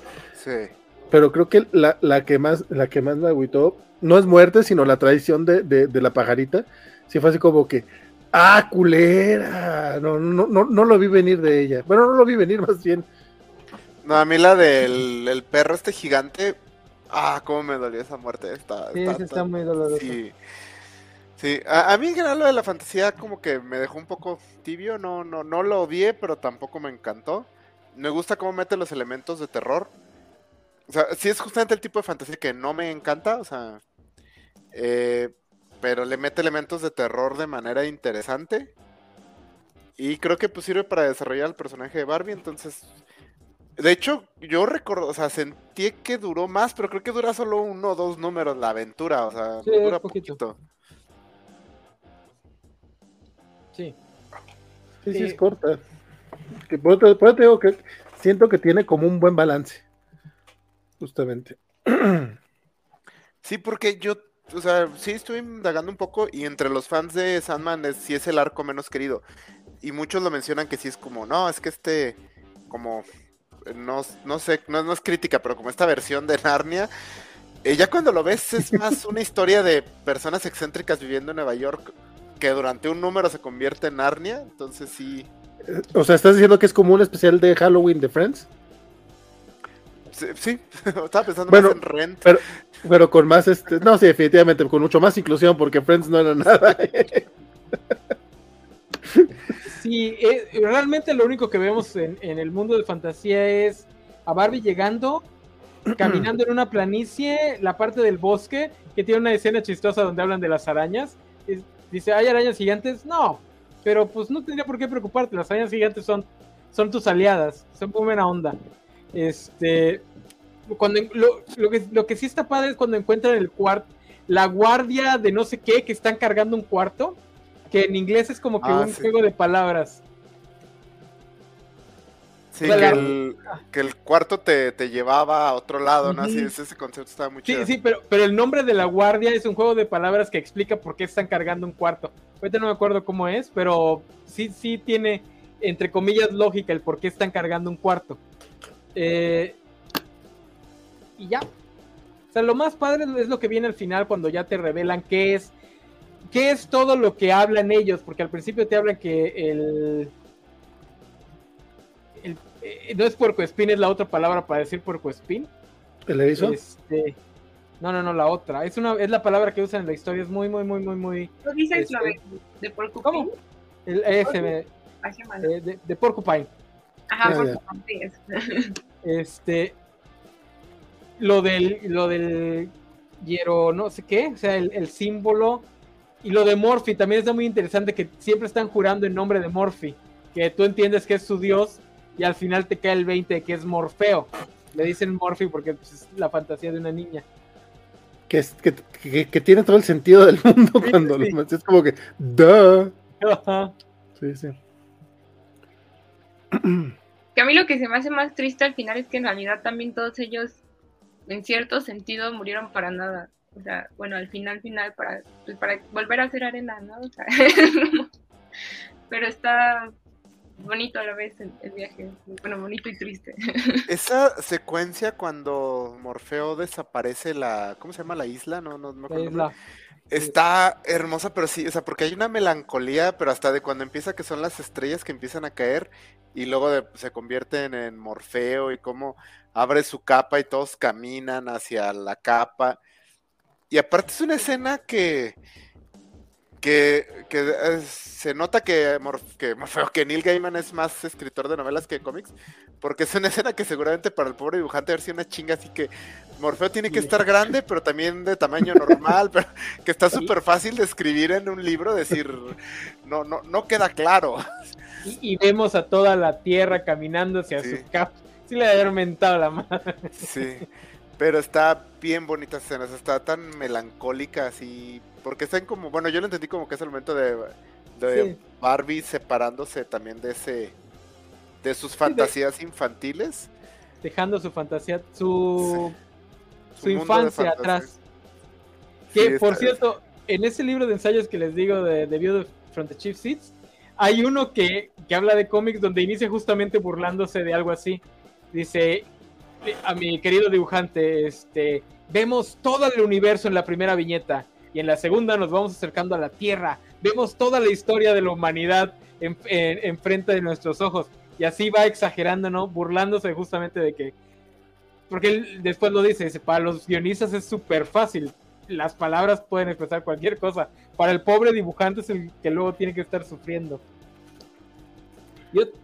Y otra cosa de esta escena, se nota, porque lo transmite la escena, se nota que Gaiman ya tenía detrás la historia que después vamos a ver en, en Obertura de Leonora, porque sí te lo transmite, o sea, sabes que hay una historia ahí eh, entre ella, porque no te dicen qué es, por qué es, de hecho ni siquiera quedaba claro al principio, sí hay pequeños detallitos, pero no quedaba claro al principio que esta tierra era, fue construida específicamente para una persona, hasta que hasta que sale Leonora y Barbie entiende que es la, la habitante original.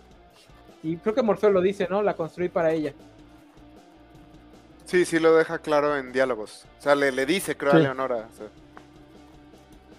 Le dice como que el tiempo ha llegado y que eh, la tierra que construyó para ella ha sido hogar de muchos otros desde sus tiempos. Está bien bonito. Este, la participación de Morfeo, ¿qué les parece? Pues es que realmente nomás llega ¡Es un ojete! La tercera vez que lo leí, te das cuenta que es. Pero, es menos ojete que antes. Ah, sí, claro. Pero es súper ojete. La forma en la que las trata es súper ojete. También está muy enojado con Tesalia, ¿no? Sí, Pero, sí, sí, ¿Qué dicen las otras? Pues nosotros solo venimos a ayudar.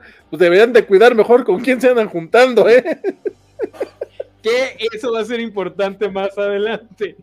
Porque sí, se nota que trae pique con, la tribu de, de, Tesalia, porque le dice, sí, me acuerdo de, me acuerdo de las tuyas o me acuerdo de tu gente, algo así. Pues, él le dice que e, ellas no pedían, sino exigían, no son las benévolas.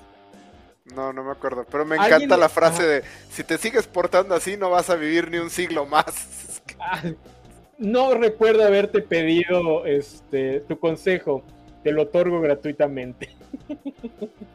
son, el uno, son el uno para el otro esos dos. Porque hasta Tesalia le dice, ni siquiera es guapo, es demasiado flaco. ¿Qué? Te sale, estamos atrapadas. Ojalá hagan bien el casting, porque esa escena con, con Struger y una actriz con la que tenga química va a estar aún más genial. Ese también es tema de chick flick, de hecho, el amor de... Dice Isaías Morfeo. Morfeo, aquí, ah, Morfeo aquí es, mi trabajo aquí está hecho, pero no existe nada. Ah, no. Dice tener un baño privado, qué lujazo. dice, por cierto, la pajeta fue la que hizo que se hiciera el monito. Eso nunca me ha quedado claro. ¿Tú qué dicen? Pues, por lo menos sí te queda claro que el era ojete la niña esa. Lo que yo creo es que cualquier arco justo después de Seasons of Mist iba a estar en desventaja y mucho más este que es un cambio de 180 grados a lo que venía en los cuatro tomos anteriores. Y por acá el güey de, digo, nuestro queridísimo Spider dice, es lo mismo que le dijeron al Vale al llegar a la gran ciudad. Sí, pues fue lo que dije, compadre. Justamente fue, fue lo que me dijeron. Ah, igual nos dice que se pronuncia Colline, igual que Constantine. Eso es lo que él dice. ¿Le crees? Vamos a creerle. Pues bueno, este sí, justamente ya vamos cerrando, como bien dice el buen este, Isaac. Este, no sé, ¿hay algún tema, algo que se nos esté pasando que quieran destacar? Este, pues váyanlo comentando. Ya para despedirnos, eh, arrancamos así más o menos como estábamos. Eh, mi querida Semixti, tú vas primero. Ah, o, si, o, si, o si quieres al revés para que, para que le pienses un poco mejor. Don Enano, ya te tocó a ti. Ah, ¿Qué se nos habrá olvidado? Hablamos de todos los personajes, de la trama. No, pues nada. Digo, a mí es la que menos me gusta, o sea, sigue siendo la que menos me gusta. Eh, en el audiolibro está más chido porque el trabajo de las de todos los involucrados está muy, muy, muy padre. Todas las voces están bien casteadas. Eh, tiene muchos detalles, eso sí, prestenle atención porque tiene muchos detalles que van a ser importantes para las tramas que siguen, especialmente en lo temático. Es muy importante el tema de esta historia para el final, porque aquí es donde ya empieza a construir, desde un poquito de Season of Mist, pero empieza a arrancar ya el, lo que es el arco final de la historia, hacia dónde va dirigido. Eh, digo, no mencionamos rapidito, aparecen las benévolas, también es... Creo que aquí mencionan algo que va a ser importante después con respecto a Morfeo, no estoy 100% seguro. Pero bueno, ya sabíamos que las benévolas eran medio creepy, aquí se vuelven aún más creepy. Eh, y ya, ya, ya. ¿Se te hicieron creepy? A mí no se me hicieron tanto, pero bueno. Más que en este, otras presentaciones, sí. Enano, el próximo domingo tienes este cobacheando. ¿De qué va a tratar? ¿Domingo? Sábado. Ah, sí, el ah, sábado. No sé. No, entonces, olvídalo. Es broma, es broma, güey. Es broma. ¿Por, qué me ¿Por, qué me haces caso? Porque estaba pensando si te habíamos dicho de algún programa extra o algo así. Este, el sábado nos vamos a juntar para hacerle bullying a Games. Este, que por alguna razón Games es fan de Bleach. Les vamos a juntar a todos los otacos que conocemos para burlarnos de ese pobre diablo que está rogándole a Disney este, que le suba Bleach. Eh, ni la mamá de Bleach quiere ver Bleach, pero ahí está el pobre Games.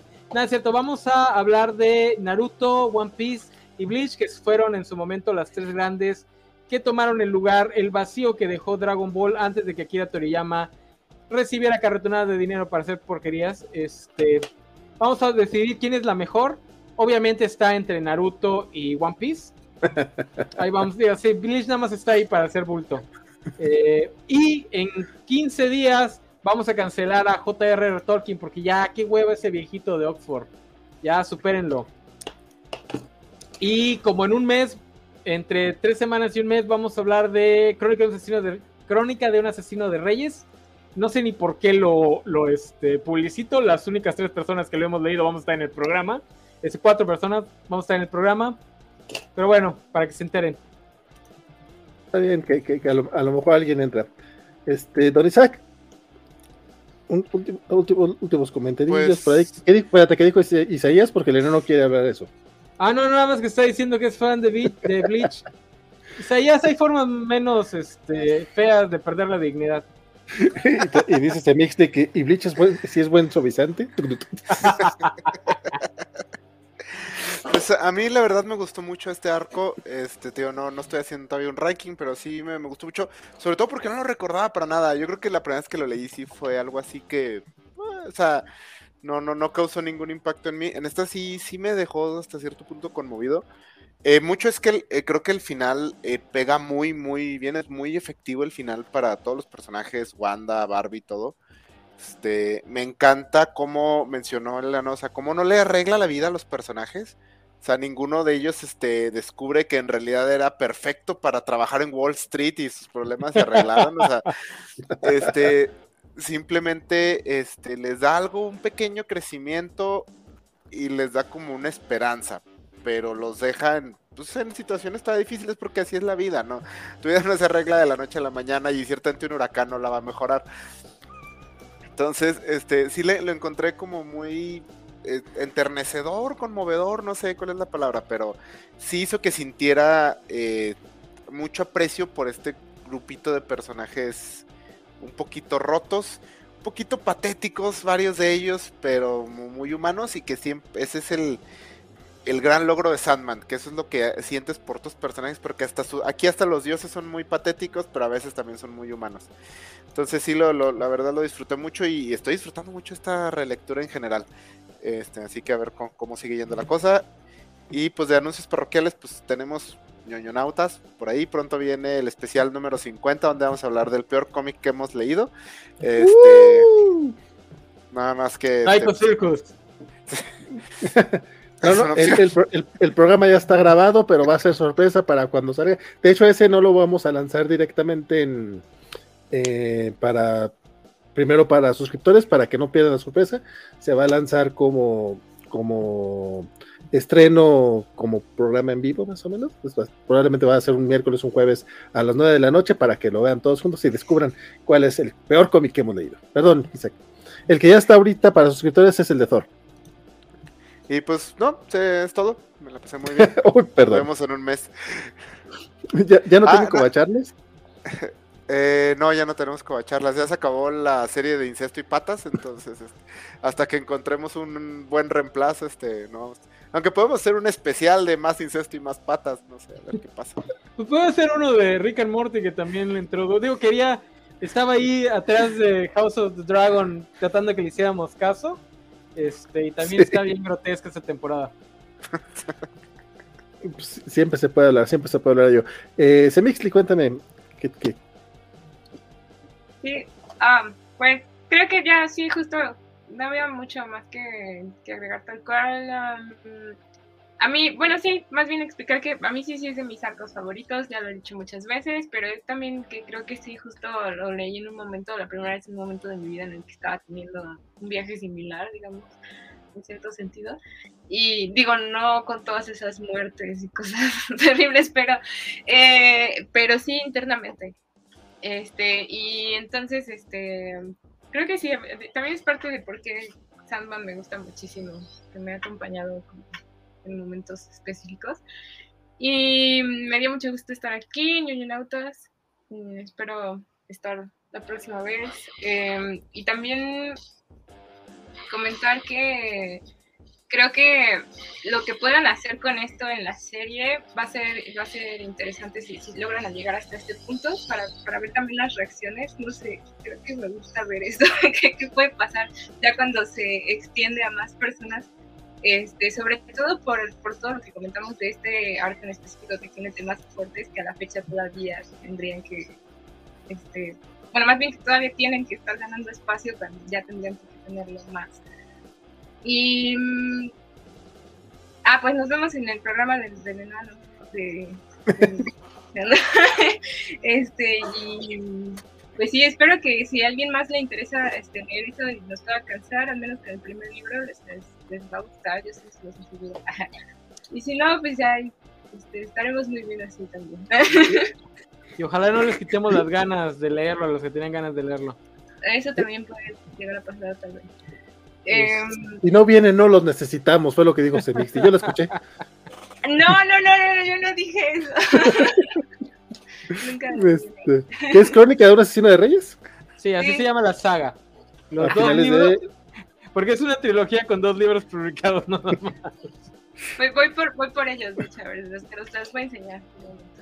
Es este, El nombre del viento y El temor de un hombre sabio.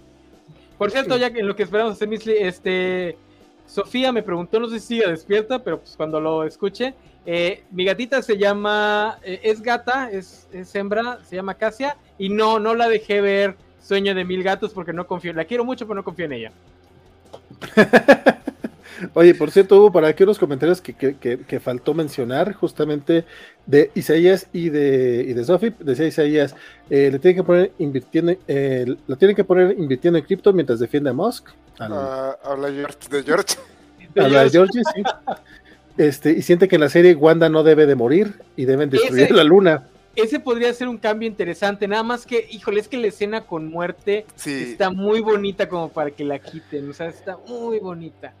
Sí, porque sí. es cierto, caen en la tropa esta de, no, en español es entierra a tus gays, no sé, o sea, de, sí, de que matan siempre a los personajes LGBT, este, al final de la historia. Y entiendo que cae, pero la verdad sí, esa historia es... Y aparte creo que es el momento más fuerte de reafirmación de la identidad de Wanda. Entonces sí, yo ahí sí creo que me opongo un poco a que cambien esa parte. A menos que puedan escribirlo, en vez de muerte pongan a, a Deseo y que Deseo le, el, o sea, le ayude a, a, modificar su cuerpo o algo así. Eh, que, creo que aquí una, una ventaja de la serie eh, y que, que, es que hay varios personajes LGBT. O sea, sí, sí. esta tropa salta mucho porque suele haber uno y luego se muere y ya no hay ni uno. Entonces aquí como ya hay varios, a lo mejor pueden todavía librarse con esto porque sigue habiendo representación. Dice, deben dejar viva a Wanda como dejaron viva a Lenor. No, porque se va a enojar este Bernie. Y también pide que la mamá de Wanda sea eh, JK. la JK Rowling. Se tenía que, que, hacer esos comentarios. Eh, Semixli, cuéntame. que los ubiques. Este, ay, que voltear mi cámara, pero este es el, el primero. Bueno, yo lo tengo como, esta es una edición de hace 10 años, entonces sí creo que sí me tocaron unos grandotes, porque luego vi que salieron unos de bolsillo que están más chiquitos, pero más gruesos, porque en realidad, la verdad es que aunque este esté ligeramente más delgado, las hojas más bien las hojas son todavía más delgadas, entonces fue como, ay, no te pases de, de lanza. y, y no ha querido publicar el tercero, o sea, no, lo entiendo. Ah, está ocupado el muchachón. Pues, se, se ven grandotes, pero son este, pero son de esos que tienen la, la letra así grande y así a doble No, espacio. es, es un montón de historias, es un montón, Ok, nada más para un montón de historia. preguntar. No, definitivamente de, to- de todas maneras ni iba a llegar, ni, ni, iba, ni iba a intentar leerlo. Si estoy queriendo eh, reempezar este Percy Jackson para la posible Sí. covacharla, que voy a saltar esa covacharla, lo digo desde ahorita porque ya, ya me enteré que me quieren sacar, porque quieren mantener su, su covacharlita del dragón, la quieren mantener intacta. No, no, no. Yo, dije, yo lo único que dije es que esa ya me la, ya me la apropié. Porque por ahí estaba escuchando. Es que las de Disney todas son para. Yo ya dije. Percy Jackson. Vale madres. De hecho, yo te había dicho la de Percy, Percy Jackson, dijiste que no, y cuando te dijeron que todas las de Disney estaban fuera de límites, dijiste, Ah, no, no, esa. sí, sí, sí. No, cre- no creas que no me di cuenta. Pero de todas maneras, yo, yo, yo advierto y No, él a lo, los- dice, los- lo dice así, pero fue más bien, me dijo, yo no quise. Entonces me dijo, ah, pues qué bueno, porque todos ya tienen ahí agarrado su, su este, todo Disney. Entonces, sabía, me estaba manipulando, pero dije, no, esta vez sí voy a caer en sus garras. No, no, pero fue, fue a doble fue a, do- a- a doble banda porque una, lo, yo te dije lo primero, lo segundo te lo dijo Van y fue, fue donde caíste. Pero bueno, este, de mis palabras finales no tengo muchas realmente, creo que ya dijimos todo lo que tenía que decir de esta historia. Está, a mí me gusta bastante, eh, me, me gustó bastante más bien porque neta, neta no la recordaba. eh, y, y no entiendo por qué el enano podría odiar a Tesalia y no, no, no gustarle este comiquito. Ya me doy cuenta que en serio no tiene corazón. Pero bueno, este, de, de mi parte, esta semana los veo. Ah, pues mañana, mañana ya son los cómics de la semana. Este, estaremos ahí platicando acerca de los comiquitos para que ustedes no tengan que leerlos. Y el enano eh, básicamente dijo: En noviembre no vienes, Valentín, porque voy a hablar de puras cosas que no te gustan, entonces no estaré yo encobacheando. Pero sí pueden por ahí estar checando ya el New Notes dedicado a Thor de Donny Cates, que ya está para eh, suscriptores. Y la, ya está también en podcast el episodio de Rosrak. Y de- se van a estar lanzando, lo- los, los podcasts estaban pendientes, que yo sé que Isaac no se ha dado cuenta, pero lo, se lo estoy diciendo en este preciso momento. Este, Sí me había No. dado cuenta. no habían salido, ya están todos programados para que se hagan cada, cada lunes, o a lo mejor lo paso a martes, no sé si el enano ya va a retomar, este, está sacando este, las superiores en los lunes, pero ya están este, los que están pendientes que están Rosrak, eh, después viene el de, ¿cuál fue el siguiente? El de la espada de Israel, si no estoy mal. Y así, Espada de Israel, y el siguiente es el de, del Thor Cates. Se van a salir semanalmente como podcast. Ya estaban los videos por ahí este, para, disponibles. El de Thor de Donny Cates se va a liberar este, la próxima semana, probablemente para todo público. Pendientes ahí a que salga ese. Y en diciembre tendremos eh, tentativamente de manera semanal o entre diciembre y enero cuatro especiales dedicados a, al 60 aniversario del Hombre Araña, porque no nos vamos a ir del 2022 sin celebrar los Ñoñonautas, porque sabíamos que el enano quería más programas de Spider-Man en la covacha y para él se los dejamos aquí. Cuatro series que Isaac no había leído antes, entonces la verdad es que el experimento fue muy, muy interesante. Quédense por, para. Eh, este, estén al pendiente de Ñoñotas porque la verdad, este. es- a mí sí me, me- pareció muy chido ver las reacciones de, Isaac, porque leímos de todas las épocas. Arrancamos con algo de Stan Lee, después nos fuimos con Jerry Conway, después nos fuimos con la última cacería de Kraven y estamos por grabar algo más reciente, algo de, que salió este año. Entonces, el chisme se pone bastante sabrosón. Ahora sí que fue todo de mi parte. Muchas gracias, eh, Semixli, Isaac, eh, Nano. Muchas gracias a todos los que nos acompañaron por acá. Este, Sofis, Padagames, Isaías, eh, Fercano, Richard Durán y todos este, los que hicieron presentes, Abel Javier Saurio, y a los que nos van a escuchar después en repeticiones. Quédense este, llegando acá en la covacha. Mi nombre es Valentín García y espero que lo siga haciendo la próxima vez que nos veamos por aquí. Hasta luego.